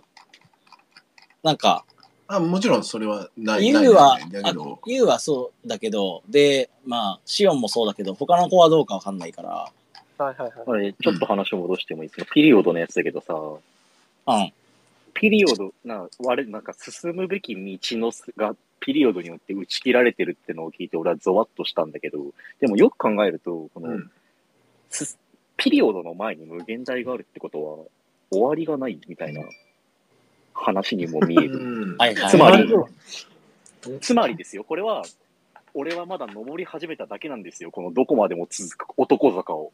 お確かにまだ終わ打ってねえもんち切りエンドやったけどいいのそうそう。だから、ルーツっていうのは、あの、ピリオドをあえて置くことで、そしてピリオドの前に無限大を置くことで、世界最高っていうところまでの道は果てしねえぞ、どこまでもあるんだぞ、ついてこれんのか、やれんのか、みたいなね。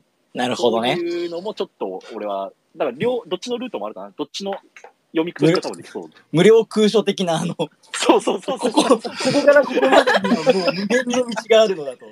そういうこと。あえてそう終わ終わりはないのだっていうことをあーいうこと、そういうこと。なるほどねなるほど。膝を打ちました。なるほどんかそんなような気がします。いや、確かに。それ、それだとなんか、ポジティブだね。そうそう。まあ、二つの意味が読み取れて楽しいいしや、でも俺は個人的な性癖としては、突然、ブツッとピリオドのように打ち切られて、絶望するタンシオンを見たいし、特に何にも、タンシオン以外の二人が何も感じないところまで見たい。なんで本当に操り人形でないのだから、ここから自分たちで歩いていけみたいなそうう。そうそうそう。で、別に操り人形でいいし、みたいなね。まま、メンタリティのままル、ゆうちゃんがそこまでいたら、あの、じゃあこれでアイドルやめるか、みたいなところまでいっちゃうかもしれないしね。まあ、そうなると、ナナシスゲームオーバー、もう一回やり直してください。あのマネージャーっていうものとプロデューサーっていう言葉の意味ってどう違うかなってちょっと思ったことがあってでお俺もなんか文字面のイメージというか漠然としたイメージだけどマネージャーってなんかやりたいことをやる人のサポートをする感じなんだけどプロデューサーって結構あ道を敷いて演出してってとこまで含めての仕事な気がしててで、うん。それは今までのナナシスにはいなかったなっていうのは思ってさなんかマネージャーサポートする人間としてのマネージャーはいたけどあなたたちはこの道を行きなさいみたいな。あなたはこれをしなさいみたいな言い方をしてる人っていなかったからそういう意味でもプロデューサーっていなかったなと思ってさ。うん。そうだね。ああ、まあでも今まででプロデューサー、多分支配人がそれを兼任してたんでしょうね。プロデューシングって、まあ実質はね関係実質はそうなんだろうけどさ、ただ言葉が、やっぱりその、エピに出てくる出てこないっていうのはやっぱり変わ違うよね、印象が。そう思います、でも。うんうん設定上誰がやってるとかやってないとか、そういう、なんつうの、そういう話ではなく、ナナシスというこの、せなんつうの、ナナシスエピソードという聖書に、プロデューサーという言葉がついに書き加えられたということは話してる。確かに、今までいいずれでも何が何でもプロデューサー出てきませんでしたからね。まあでもこれまでもその仕事として、ね職業としては出てきたけど、多分、そのうん仕事としてプロデューサーさんが、みたいな、現場監督的な感じでう。ん、そうね。うんそれはあったけど、役としては、そう、キャラに対して、例えばその立ち絵のあるキャラに対して、プロデューサーが、こうしろっていう感じはなかったよね。はい。まあ、相手をプロデュースとかいう言葉はあるけど、我々に。が商業的な方向性を示す、やりたいかこととはまた別の方向性を示す存在としてのってことですよね。そうだね。うん、そんな感じ、そんな感じ。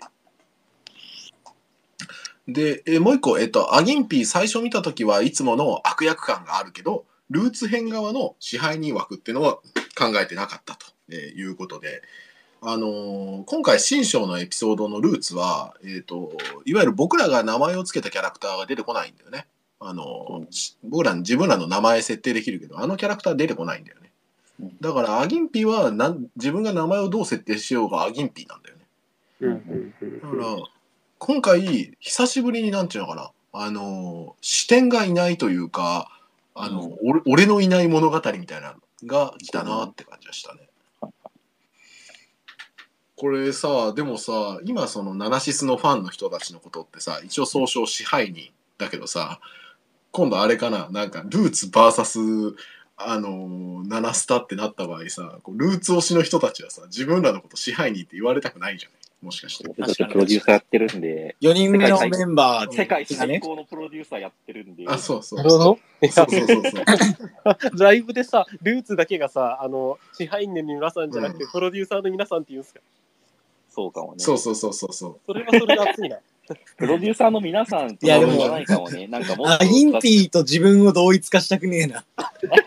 そういうのもずっとね、あの、なんか、うだつの上がらない中小企業のおじさんっていうのも、言葉だけは出てきてるから。確かに確かに。あそう、の、言葉だけ出てきてドラマ CD でもちょろっと出てたね、そういえば。うん。そうそう、うだだつの上がらない。だから俺は、こういうと接するときは4人目のメンバーじゃなくて、どっちかっていうと、その、うだつの上がらない中小企業企業のマネージャーをやってるつもりではいるんだけど、それいいな。しですね。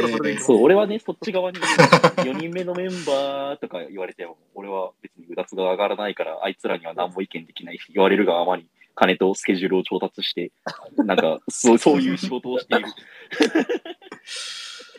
じゃあ今度の富士山のロックの時はあれか。俺ら全員あのスーツで行こうか。で、よれた感じで、疲れた感じでスタジオにバカ言うな、お前。あの、アメリカのオーダーの時にう運転もせず酒飲んで寝てるような奴らがさ、スーツで仕事場に行くか。行かんのよ。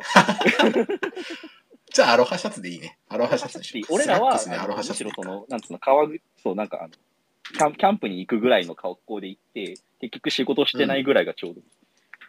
ああ、なるほどね。いや、ちょっとね、あのーそう、今回の肩書きとしてプロデューサー出てきたってお話でした。一通り、俺はそうだね、今持ってる弾全部出し尽くしたんだけどさ、あのーなんだろう、全然ね、俺ちょっとフラナリンの話ができなかったんだよね。なんか言うことがあんまりなくて。影影薄かったっていうか、今回はなんかこう、ジャブって感じだったよね。うん。そうはいはいはい。今はまだその時ではないぐらいの感じ。うん。十分でもそれでもやっぱフラナリンの、なんつうの、見た目のデザインっていうのはすごい魅力的だし、実際そのキャラ造形っていうのも、天才肌っていうのはやっぱりちょっと燃え、ちょっといいじゃんってなっちゃうし、うん。なんか全然ね、はいはいはい。うん、今の時点での魅力あふれる子なので、まあ、この子、属性としては十分好きなので、これから人間としてね、まあ、どう好きになっていけるのかっていうのは楽しみかなとは思いますよ。そうね。あの、ボサボサ髪の毛差分があるのちょっと面白かったよね。ね、いいよね。フラナリン。あの、それ用のやつあるんだちゃんと差分作るよね。あのさ、タタンシオンもさ、はぁ？みたいな、目、目白くなんか、なんつうの、かキャラさも、顔さもあったよね。なんかこう、あるあるある。あれもめっちゃ可愛くて好きだったな。ああ、そう今そう。回見にあとあとさ、二人の名前が判明する前のさ、あの、気のキャラ強そうな。キャラクター名がさ、気の強そうな候補生だ、あの、シオンが気の強そうなだったのに対してさ、あの、フラナリンの方はさ、小柄な候補生って書いてあって、なんか、ちょっとシオンの方に当たり強くねえかみたいな。これ作中でどうどう扱ってもいいから。うんあの、きそう、そのキャラ名をさ、誰視点で書いてるのかっていうとさ、どっちかというと月城優視点なのかなああ、そうですうん、ね。確かにね。ゆゆうちゃんがどんぐらいの解像度で他人を見ているかっていうところかなって俺は勝手に思ってて、だから、短視音については気の強そうなやつだなぐらいで、他も、あっちうんねちっちゃい、ちっちゃいなーぐらいにしか思ちってちゃっない。い子いるなちっちゃいなぐらいのちっちゃい、ちっちゃい子いるなそうね。髪の毛すげえ色してるよな、これ。灰色？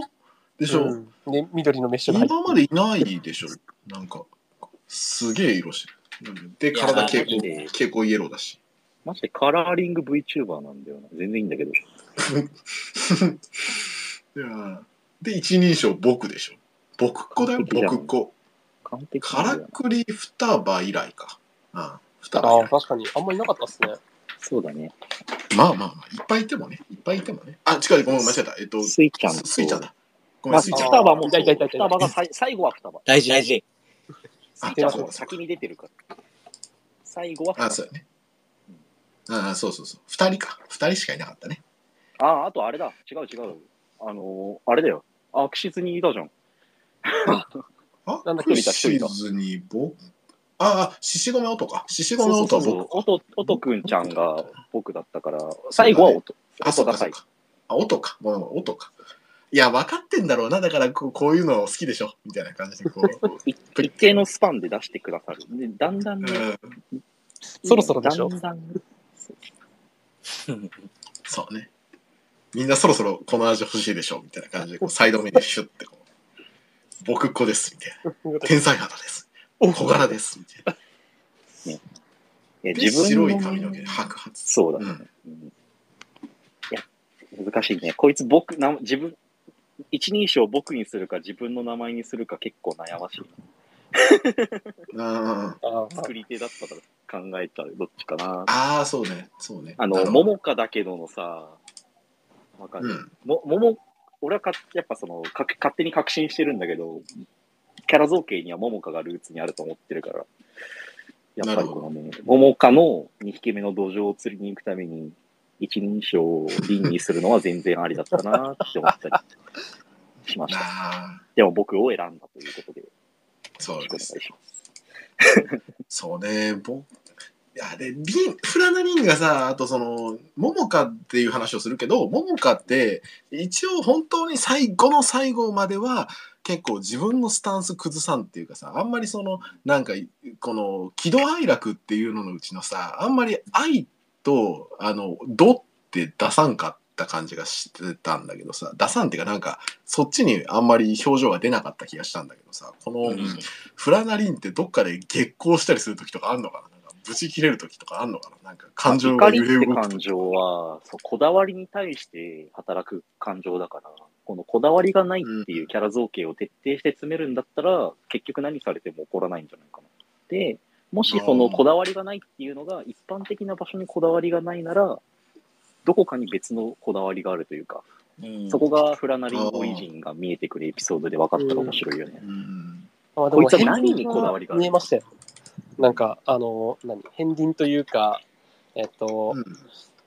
はい、さっきも言いましたけど、じゃあ帰ればってシオンに言われたときに、いや、それはないかなって、結構、あの、3点リーダーと強めの口調で言ってみたりとか、あの、それでもなお残って、あの、女の子たちと行って、なんオーディション受けて、シオンちゃん、えフラナちゃんか、フラナちゃんだけ受かったよ、だろうね。ああ、確かにフラナリンこいつ自己肯定クソ強えな。うんいや、なんんかね、自己肯定感が高いっていうよりかは、なんかこう、淡々と、そうなんです。あの、事実というか、そうです。あいつ天才だから私合格だよね、みたいな、その、なんか、肯定するっていうか、事実として、え、だって私の、私が一番だった、よかったじゃん、みたいな、なんか。なんかね、あいつ、あいつ天才肌だけど、淡々としてるんだよ理屈を分かってるんですよ。うんあ淡々としてる気がする、そこは。そうです。あと、なんだっけ、特殊能力あったじゃん。なんか、特殊能力って言うとあれ人の音に関する音とかわかる。あ、そう、なんか、喉の筋肉が緊張してるみたいな、なんか、ノットも収縮してないし、収縮してなかったみたいな。あれって今後生きてくるんかな？なんかその、な。ああ。まあ、生きるけど、塩根の透明と一緒だと思うよ。ああ、個性の、ね、はい個性か。生きるは生きると思うけど息を止めている間だけ重力を、あの、みたいな、うららかおたこちゃんみたいなことになってくる。なるほどね。まあまあまあ。でも、確かに TO さんの言ってた、その、唯一ある、まあ、こだわりがないキャラの唯一のこだわりどこみたいな話はもしかしたら今回のルーツからは結局出たくないみたいな、帰りたくないみたいなところにあるのかもね。そうですね。なんか、うん、そう思います。結局、あの子あんまりそこが見えなかったんで、うん。そうだね。そうそこが見えるまで話すことがないっていうのはめちゃめちゃあるんだよな。こだわりがないならこだわりがないですねで終わりなんで、もう外見の話からいきます。うん。でもなんか、今回のルーツの話、終盤に近づくになっていくにつれて、なんか、あ、二人で力を合わせて頑張ったねってなって、最後の、あの、何？誰でもよかったからで我々を突き落としたじゃないですか。そうだね。そうあいつその、過程で、なんか、最後の方で、なんか、なんとなく、わーってなったところで、だろうねって言ってみたりとか、なんか、非人間っぽさを出してきてるし、なんか、なんとなく不穏な、こう、予兆を出す、いい演出を加えてくれましたよ、あいつ。そうだね。だね。そこの音楽なんか聞聞いてんのかな？ああ、ごめんごめん。ヘッドホンしてっけど、なんか聞いてんのかな？ヘッドホンしてるけど、なんかねあの、聞いてる聞いてるって言ってたのは、そヘッドホンに別に音楽が入ってないのか、その、み耳の、耳がいいっていう特殊能力のおかげで、音楽を聴きながらでも、聖徳太子みたいにいろんな人の言ってること全部聞こえてますみたいあー。いやなんかあの。いやヘッドホンしてるじゃんっていうツッコミがなんかうん。若干メタっぽくて面白かった、なんか。そうね。いや聞いてへんやんって ちょっとギャグっぽさもあったよねあーまあね、まあね。立ち絵の差分、ごめん、用意できませんでしたってことでしょ、あれだって。お金がないいやいや、でも、でも、あれだよ、その、なんだっけ、ススチールというか、あの、一枚絵のうん。部分でも、ヘッ、あの、ヘッドホンしてたから、そうやな。てんじゃない？まあ、ヘッドホン、そうだね。確かに、ヘッドフォンってとこまで含めて新キャラの印象だから、ちょっと第1話から撮るわけにはいかないっていうのはある。あまあ、それもあるか。そう。そううん確かにそれメタっぽいっちゃメタっぽいね。確かに。俺はてっきりその、なんだ、たあの、ハイパー聴力のアピールだと思ってた、その描写。確かにギャグっぽい、ギャグ要素もある。あうん。っていうか、あの子なっち派だったな。あの子なんか聞いてるんですか、そもそも。だから、どうだろうね聞いてんだろうね。聞いてないのかもね。なんか何も聞いてないっていうかつけてるだけわかったわかったわかったわかった。なんかさ、入れない説あの良すぎるからちょっとごめん、かぶっちゃったけど。いや耳どうぞどうぞが良すぎるから、そのリミッターとして、あ、そうそうそう、俺もそれを言おうと思って。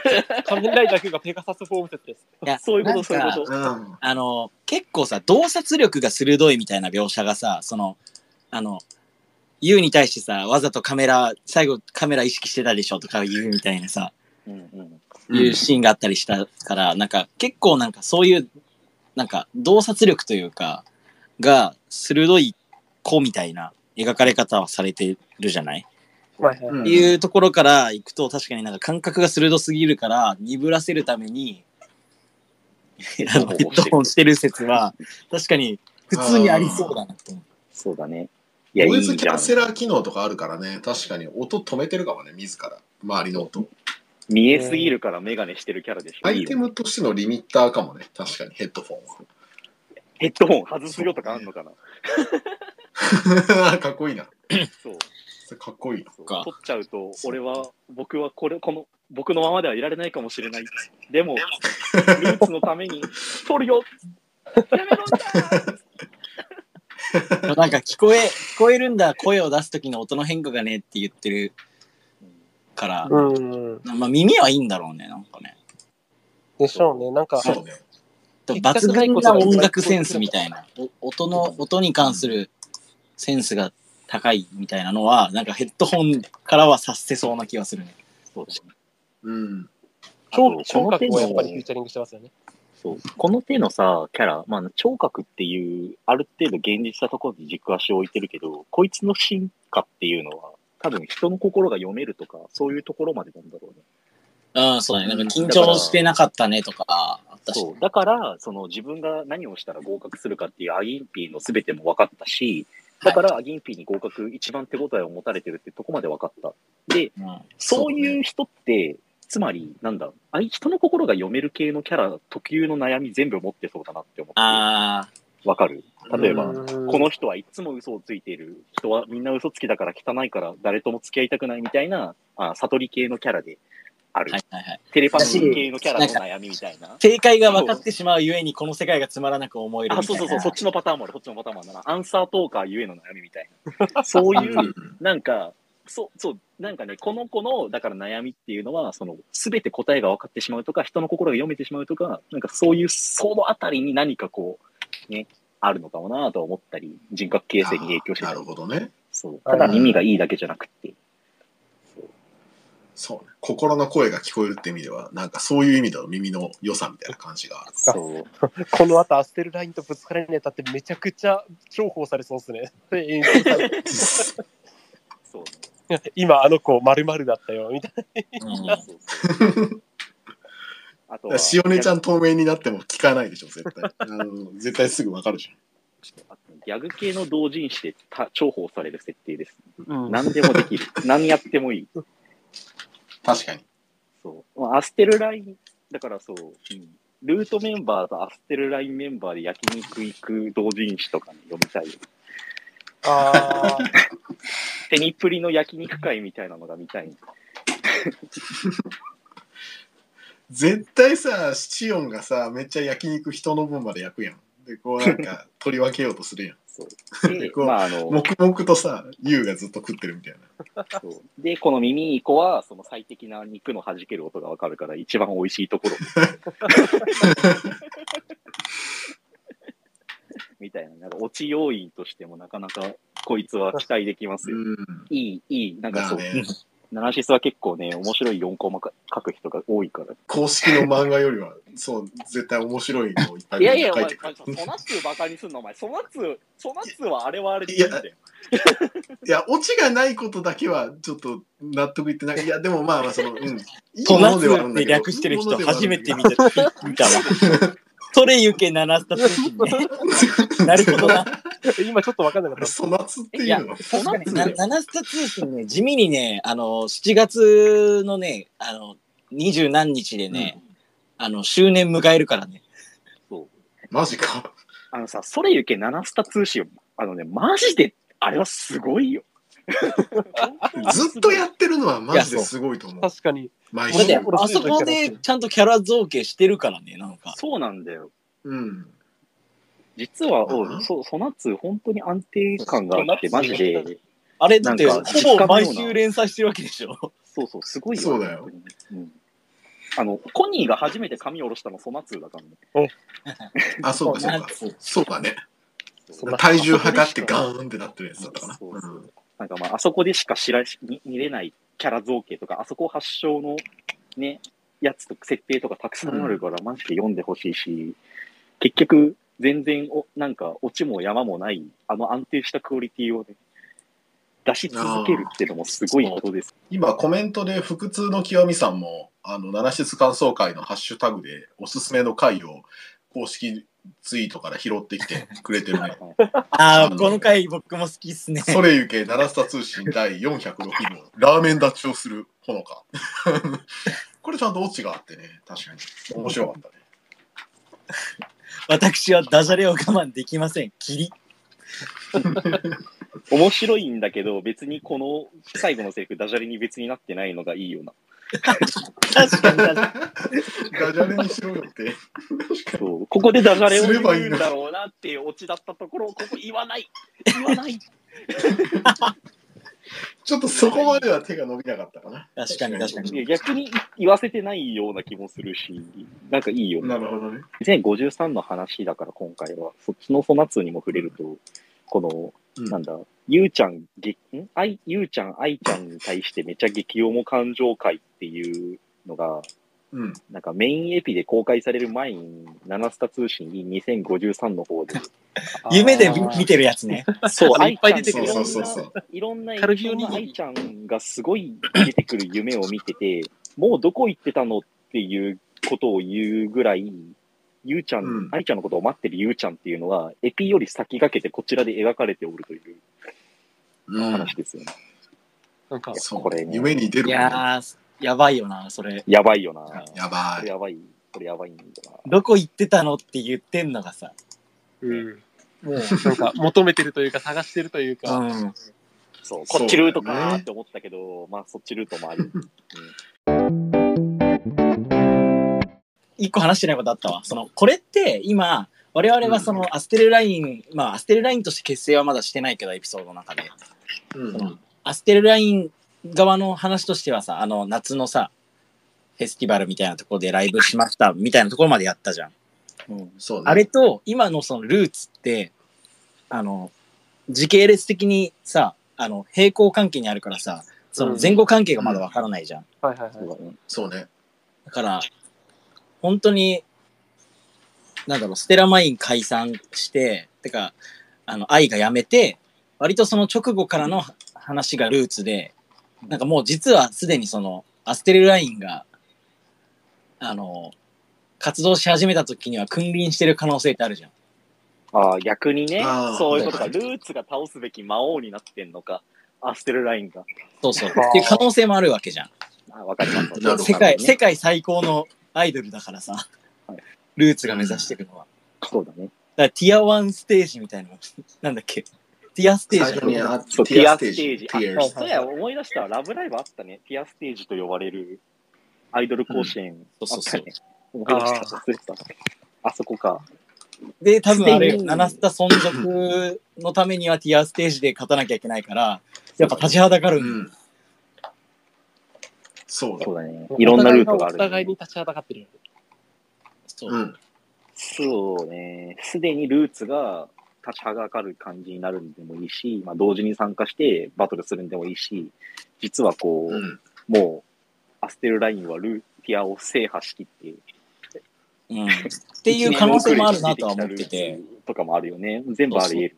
全部あり得る。可能性は。どっちがどっちの挑戦者かっそうそうそうそうそうそうそうやな。お互いがお互いをこうブレイクスルーするための壁として捉えなくちゃいけないので、うんうん。これでもね、いいよね。なんかさ、これって言ってみればさ、神聖七スタの信念のさ、何者でもない人たちの作り上げた何かっていう、この、ね、チームの強さみたいなものバーサス、なんかどこまでも突き詰めた個人、結局個人は孤独で、うんそこを耐え抜いたというか、突き詰め抜いた強さっていう個人の強さがあってこそ、その先にあるのがユニットみたいな、まあ、個の強さの追求っていう二つのうん。旧ナナシスのテーマと新ナナシスのテーマをティアステージっていう明確な甲子園でバトらせるっていうのがそうだよ。いいね。はいはい。そう、そう。わかりやすくていい。そうアンサー、そこに、そこを見せることによって、新しい新章のアンサーが出るわけだから、そうね。そうそうそうね楽しみやな。ね、結局だから、そう、俺らは、てっきりアステルラインみたいな、何者でもない人たちでも寄り合わさって、何か特明確な目的がなくてもチームになって、そこから何かを作り上げれるみたいな、そっちを肯定していく方面が、神聖ナナスタの軸なんだとばかり思ってたけど、違うんだよね。うん、そう、なんか、だからそれを2ルートで描くからねそう。そう、ツールートで描いて戦わせた結果にあるものっていうのがきっと本当に神聖なナスタが描描きたいものなんだよね。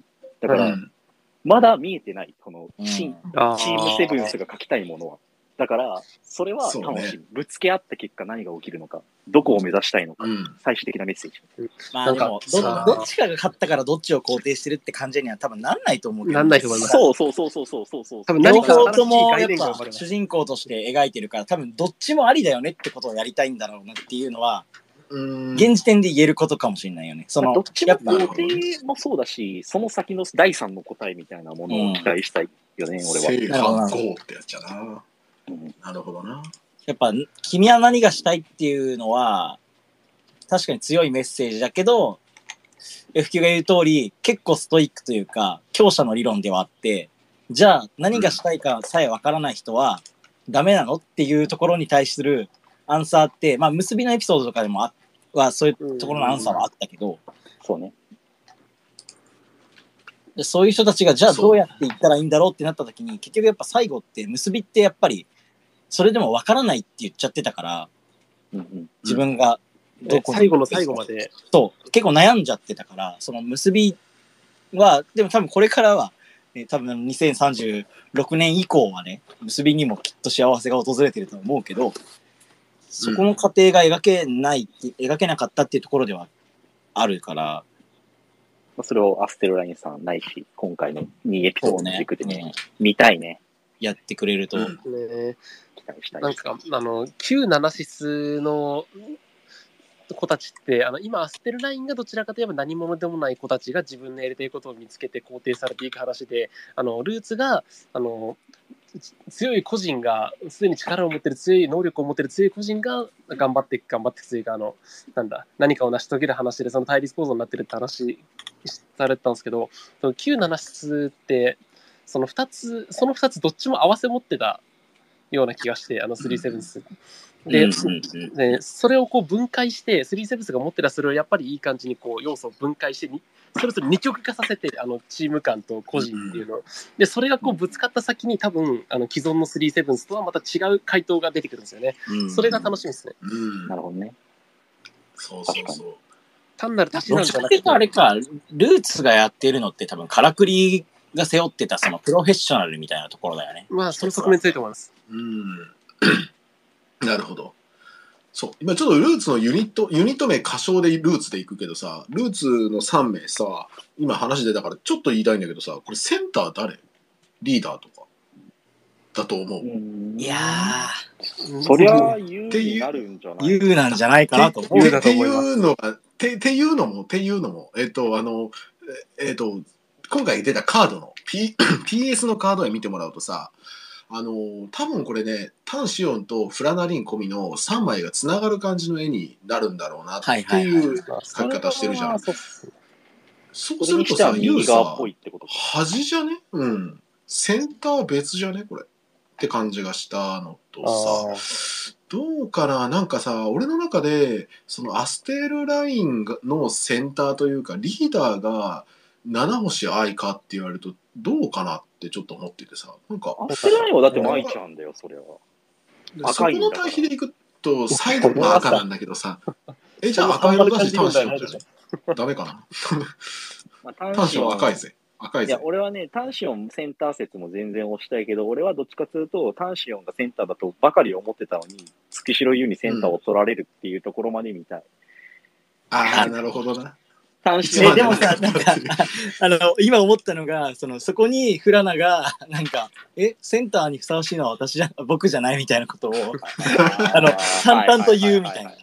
だってはいはいはいだって僕が一番うまいもん。うまいじゃん、みたいなことを、こう事実として本人は思ってるから言っちゃうみたいな。っはいはいはい。あ、ていうのも面白いね。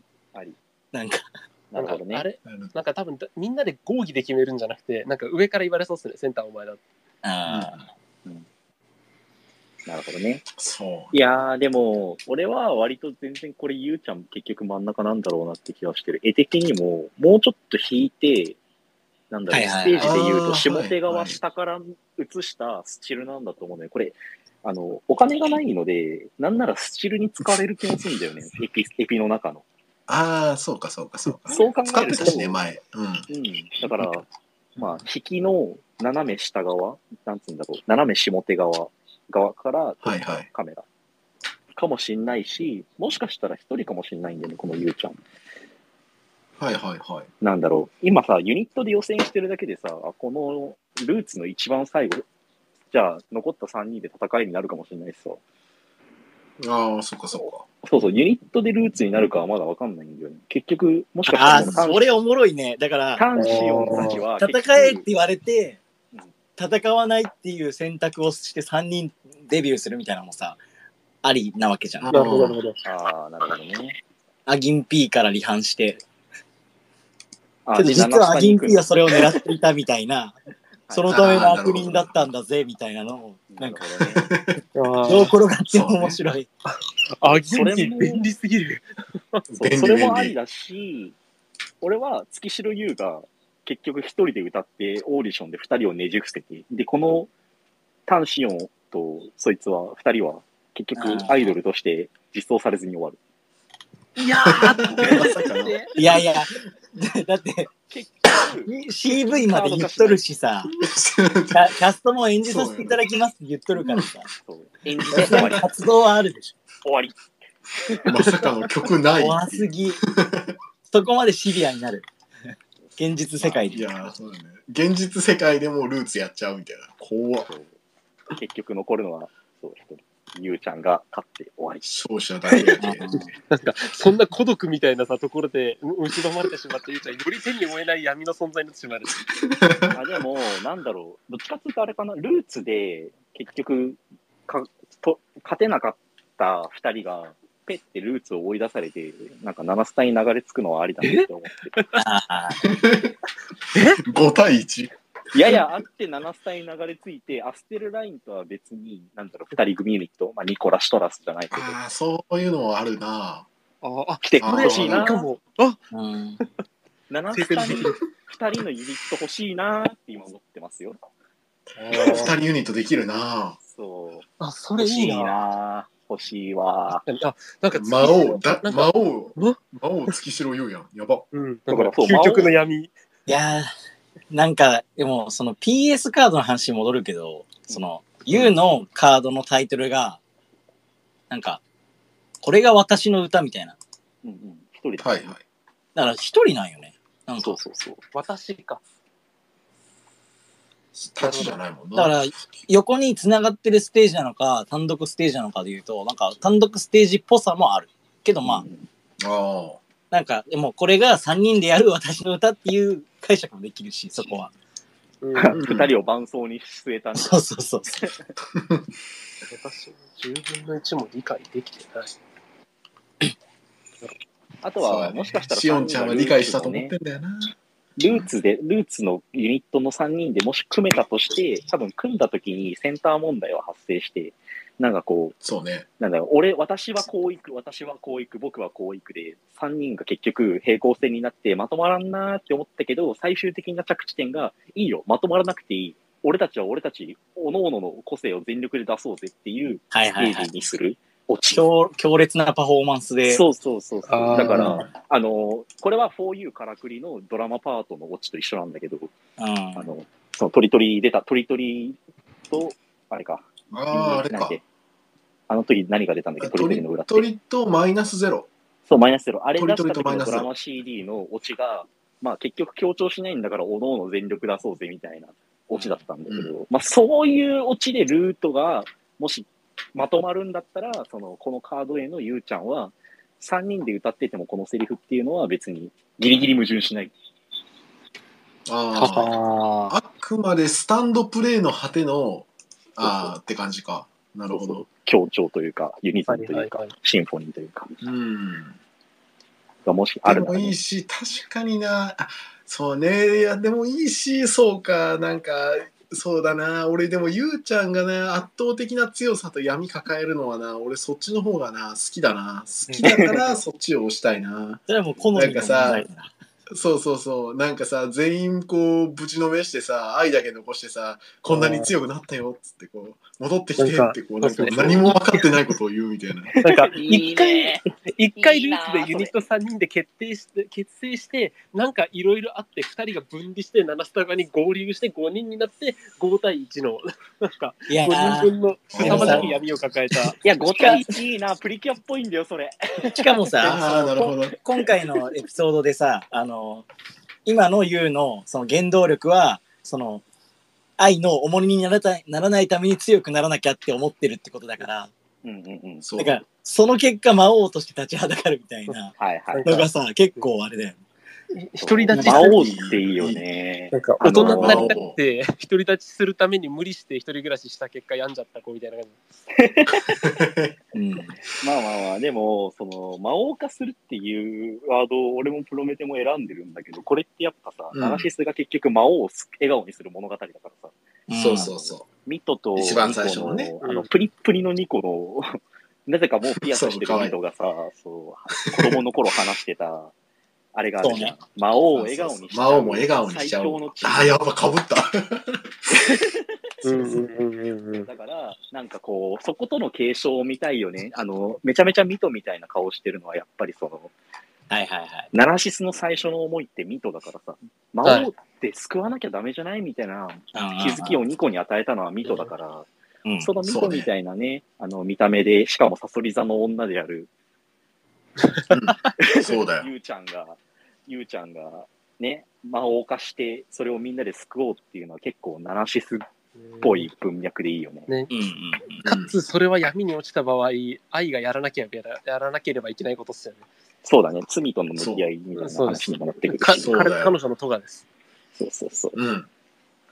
そうね。あれで言うと、確かに、あのーなんだ、ニコミとの関係で言うと、その、ニコってもともと魔王を救おうなんて思ってなかったんで、魔王なんか倒しちゃえばいいじゃんって派閥だったから、それをミトに対して気づきを得て、じゃあ魔王も笑顔にしようってなって、生まれたから正しい、正しいというか、まあ、ナナシスが始まったというか、うん。それで言うと、ね今回愛ちゃんは気づきを得てないから、魔王を生み出しちゃったみたいな話なんだよね。ですねこの。文脈にあーそうなるほどね。なるほどね。そっかそっかつ。まり気づきを得なかったニコみたいな。ニコのダメでしたルート。怖っなるほど。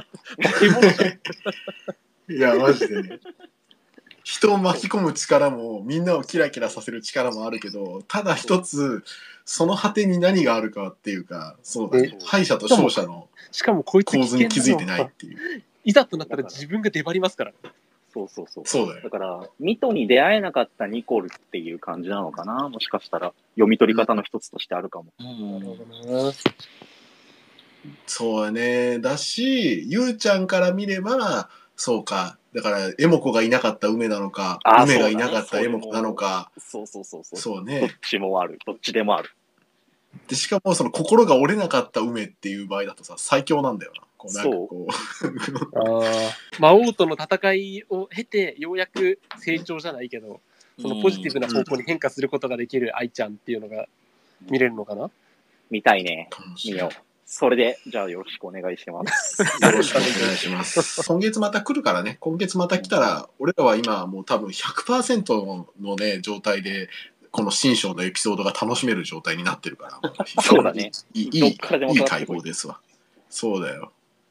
じゃあ、俺マジで、だから、あの、掘り返すより悪いんだけど、俺マジで2人の新キャラが来た時はめちゃくちゃ気持ちよくなってたから。あの、あれね、あのー、すごい気持ちよくなってたよ三三でぶつかるはずだから、あと二人追加されるはずだっていう。そうそうそうそうそう。新章のエピソードが来て、2名って来た時にさ、俺その、ちょっと、最初ちょっと気持ちよくてよくわかんなくなっちゃって、俺はナナシスだってコメントしちゃっててさ、なんか後々見て意味わからんなと思ったけどさ。まあ、あれね。俺はナシスじゃない。人二人新キャラが来るってのをプロメテが言い当ててましたって話ね、それ。そうそう。あの時に、なんかこう、あ、俺はナナシスだったんだって思って、いや全然違ったの。全然違う。でもね、いや、あの、そういう楽しみ方というか、なんかね、これからどういうのあるかなって思って見るっていうのさ、やっぱり俺すげえ楽しいと思うからさ、みんなもやろうぜって感じかな。今今後のなんか、期待するところみたいなところで終わる、今今後のあー話をねそうね。うん。最後に言い残すうんか、最後に一人ずつ。うん。よ予言みたいな。予言？予言？あーいや、これ当たってたら、ほら、またあの、ドヤ顔できるから。いや、俗っぽいな。いや、まあ、感想会っぽい締めじゃん、それはでも。感想会っぽい。そう。やっぱつ次どう期待して見と見ておきたら、見ておけたらいいかみたいなところはね、うんうんうん。うんこういうコミュニティをがあることの利点だし。そうね、確かに。じゃあちょっと俺から行かせていただきましょうか、それは。おい次行きたいということでね。えっとね、う F9、私 F9 はそうですね、あのー結構前のエピで、まあ、あの、アステルラインエピですっげえ俺ら深読みして、いろんなルートを探索して、これがエモい、あれがエモいって言ってた割に、なんか、やっぱその、チームセブンスは100%ベタをちゃんと押してくれる、来たじゃん、今回。だから、そううん。俺は次も100%ベタを押してくると思ったから。この後、じゃあ、エピ、つ次のエピソードでは、ルートが来ますと。で、ルートで、その次の、じゃあ、今いる3人、立ち絵なら3人でユニットを組んでいますっていう話になったりすると思うんだけど、そこで単シオンオリジンがありますと。で、単シオンオリジンで単シオンのキャラ性が明らかになって、なんだかんだ単シオンとユウちゃんがほんのり若いというか、ね仲良しになって。で、うん。じゃあこの後うまくいくかなって思ったら、今度は単シオンじゃない方？何、何ちゃんって言ったっけ？うん。フラナリンかな？そう、フラナリンの不穏なところが出て、えっつって終わりみたいなところをね、俺は予想してます。あベータなんだけどね、ベタを押してくるのが今回のチームセブンスという読みです。以上。うん。いいじゃない。あと3人、どうする？俺行こうか。付け加えることはないですね。あ、了解でそう、す。そう思うみたいな。そう思う。まあまあまあ、そうですね。俺は1個あって、曲待ってます。ね。あうわ、でもなんかめっちゃ強強なやつ来そうだな。そセブンスヘイブンくんの？ーあ、やってほしいなナナシスっていう強強路線ってあの例えばステラマインダーの1曲目とかさあのなんかああいう感じじゃないですか、そこと被んないようにする強いやつって難しいですねうんえっと、なるほどね。強い曲聴きてーいや、普通に継続あのなんかでもさ、その、さっきの話の、話とかのさ、類、あの、類似点からいくとさ、K-POP 的な流れを組んだ楽曲っていう可能性もある気がする。そうだね。あー 言われた。言われた。そう、そう。いやいや、でもそれは、あの、推論すればいけることだから別に、俺のオリジナルの悔しい意見ではないから。悔しいいや、そう、あのね、あの、そう、今な、今までない中で結構強いっていうか、今の音楽シーンで流行ってるっていうあり方あるけど、あれは、で言うと、K-POP 系の、いわゆる、うあの、ズンズン来る感じの重低音聞こえる感じの曲っていうのが、まだ鳴らすにはないから、確かにね。で、それは、あのね、アステルラインの、えっ、と、曲、2曲目忘れちゃった、あの、なんとかミーティアとも違う感じだし、結構ッチフォー系のね。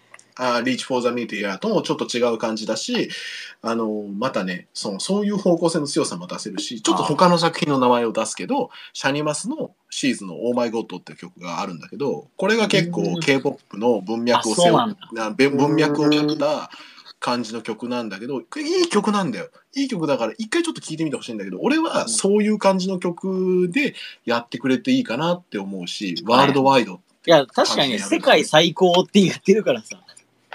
うん。結局今世界最高のアイドアル文化っていくと、やっぱ、あの、韓国になってくるだろうし。そうだね。そうね。で、プロデューサーも韓国っぽい感じの名前あ、だし確かにね、アギン、アギンピー、アギンピー。見るとね。っていうところが楽しみだなって思ってああ、確かに。それは、楽しみだね。やっぱりあということで、じゃあ一旦今回ですね、えー通算2時間半ですかね。短いじゃん。短い短い。わりました。短いって。短くはないんだけどね。短い短いあのーババットマンぐらい俺1。個しかやってバットマンぐらい。いや、あの、エピソードさ、俺ら1を見た個しか後に、落とされてないのに。チェインザブロッサム見た後に、あの、4U ワンマン見たような感覚で、あ、短い短い。短い、短い。基準が4おかしい。時間半やってなかったっけ？みたいな。前のライブ。いやいやいや前のライブね。こういう2時間で終わんだみたいな感覚。いや、でも5月のアーカイブはさ、ほらだってさ、4話分あった上でのさ、3時間コースだったからさ、いや俺ら今回1話分だけもらって2時間半やってっからさ、という次第でございます。えっと、参加いただいた方もね、今回ちょっと嬉しかったんだけど、ずっとね、20人以上ずっと聞いてくれててね、なんか、あありがたいことです。いや、ありがたいそうっすよ。俺らは種をまいてるからね、これをみんなやろうよって感じだよね。ぜひ、あ、てか、そう、全コメント参加も、ボイス参加も。うん、そう。リクエスト欲しいよね。そう。あ、拍手ありが上がってとうございます。きて、お前の強いやつ見せて、お前の強い鳴らす出してみろって俺は思った。そうそうそうそうなんかここにいる人みんなスピーカーリクエストしてほしい。みんなのナナシそれはそうスのパンチを聞きたい。そうなんおのおのだよな。違うだろう。今ね、どう、そうそうそうどういう風にナナシスと接してるかとかもね、知りたいよね。何でもいいそうそうそう。そう何でもいいから聞きたい。次はちょっと、うんあの、押してください。リクエスト。いつまででも我々は他人の解釈に飢えています。そうなんだよね。じゃあ、今回はここまでとさせてもらっていいかな。はい。はい。はい。いやー、今日も楽しかった。ありがとう。またね。お疲れ様です。お疲れバイバイお疲れ様でしたみんなでした。みんなありがとうございました。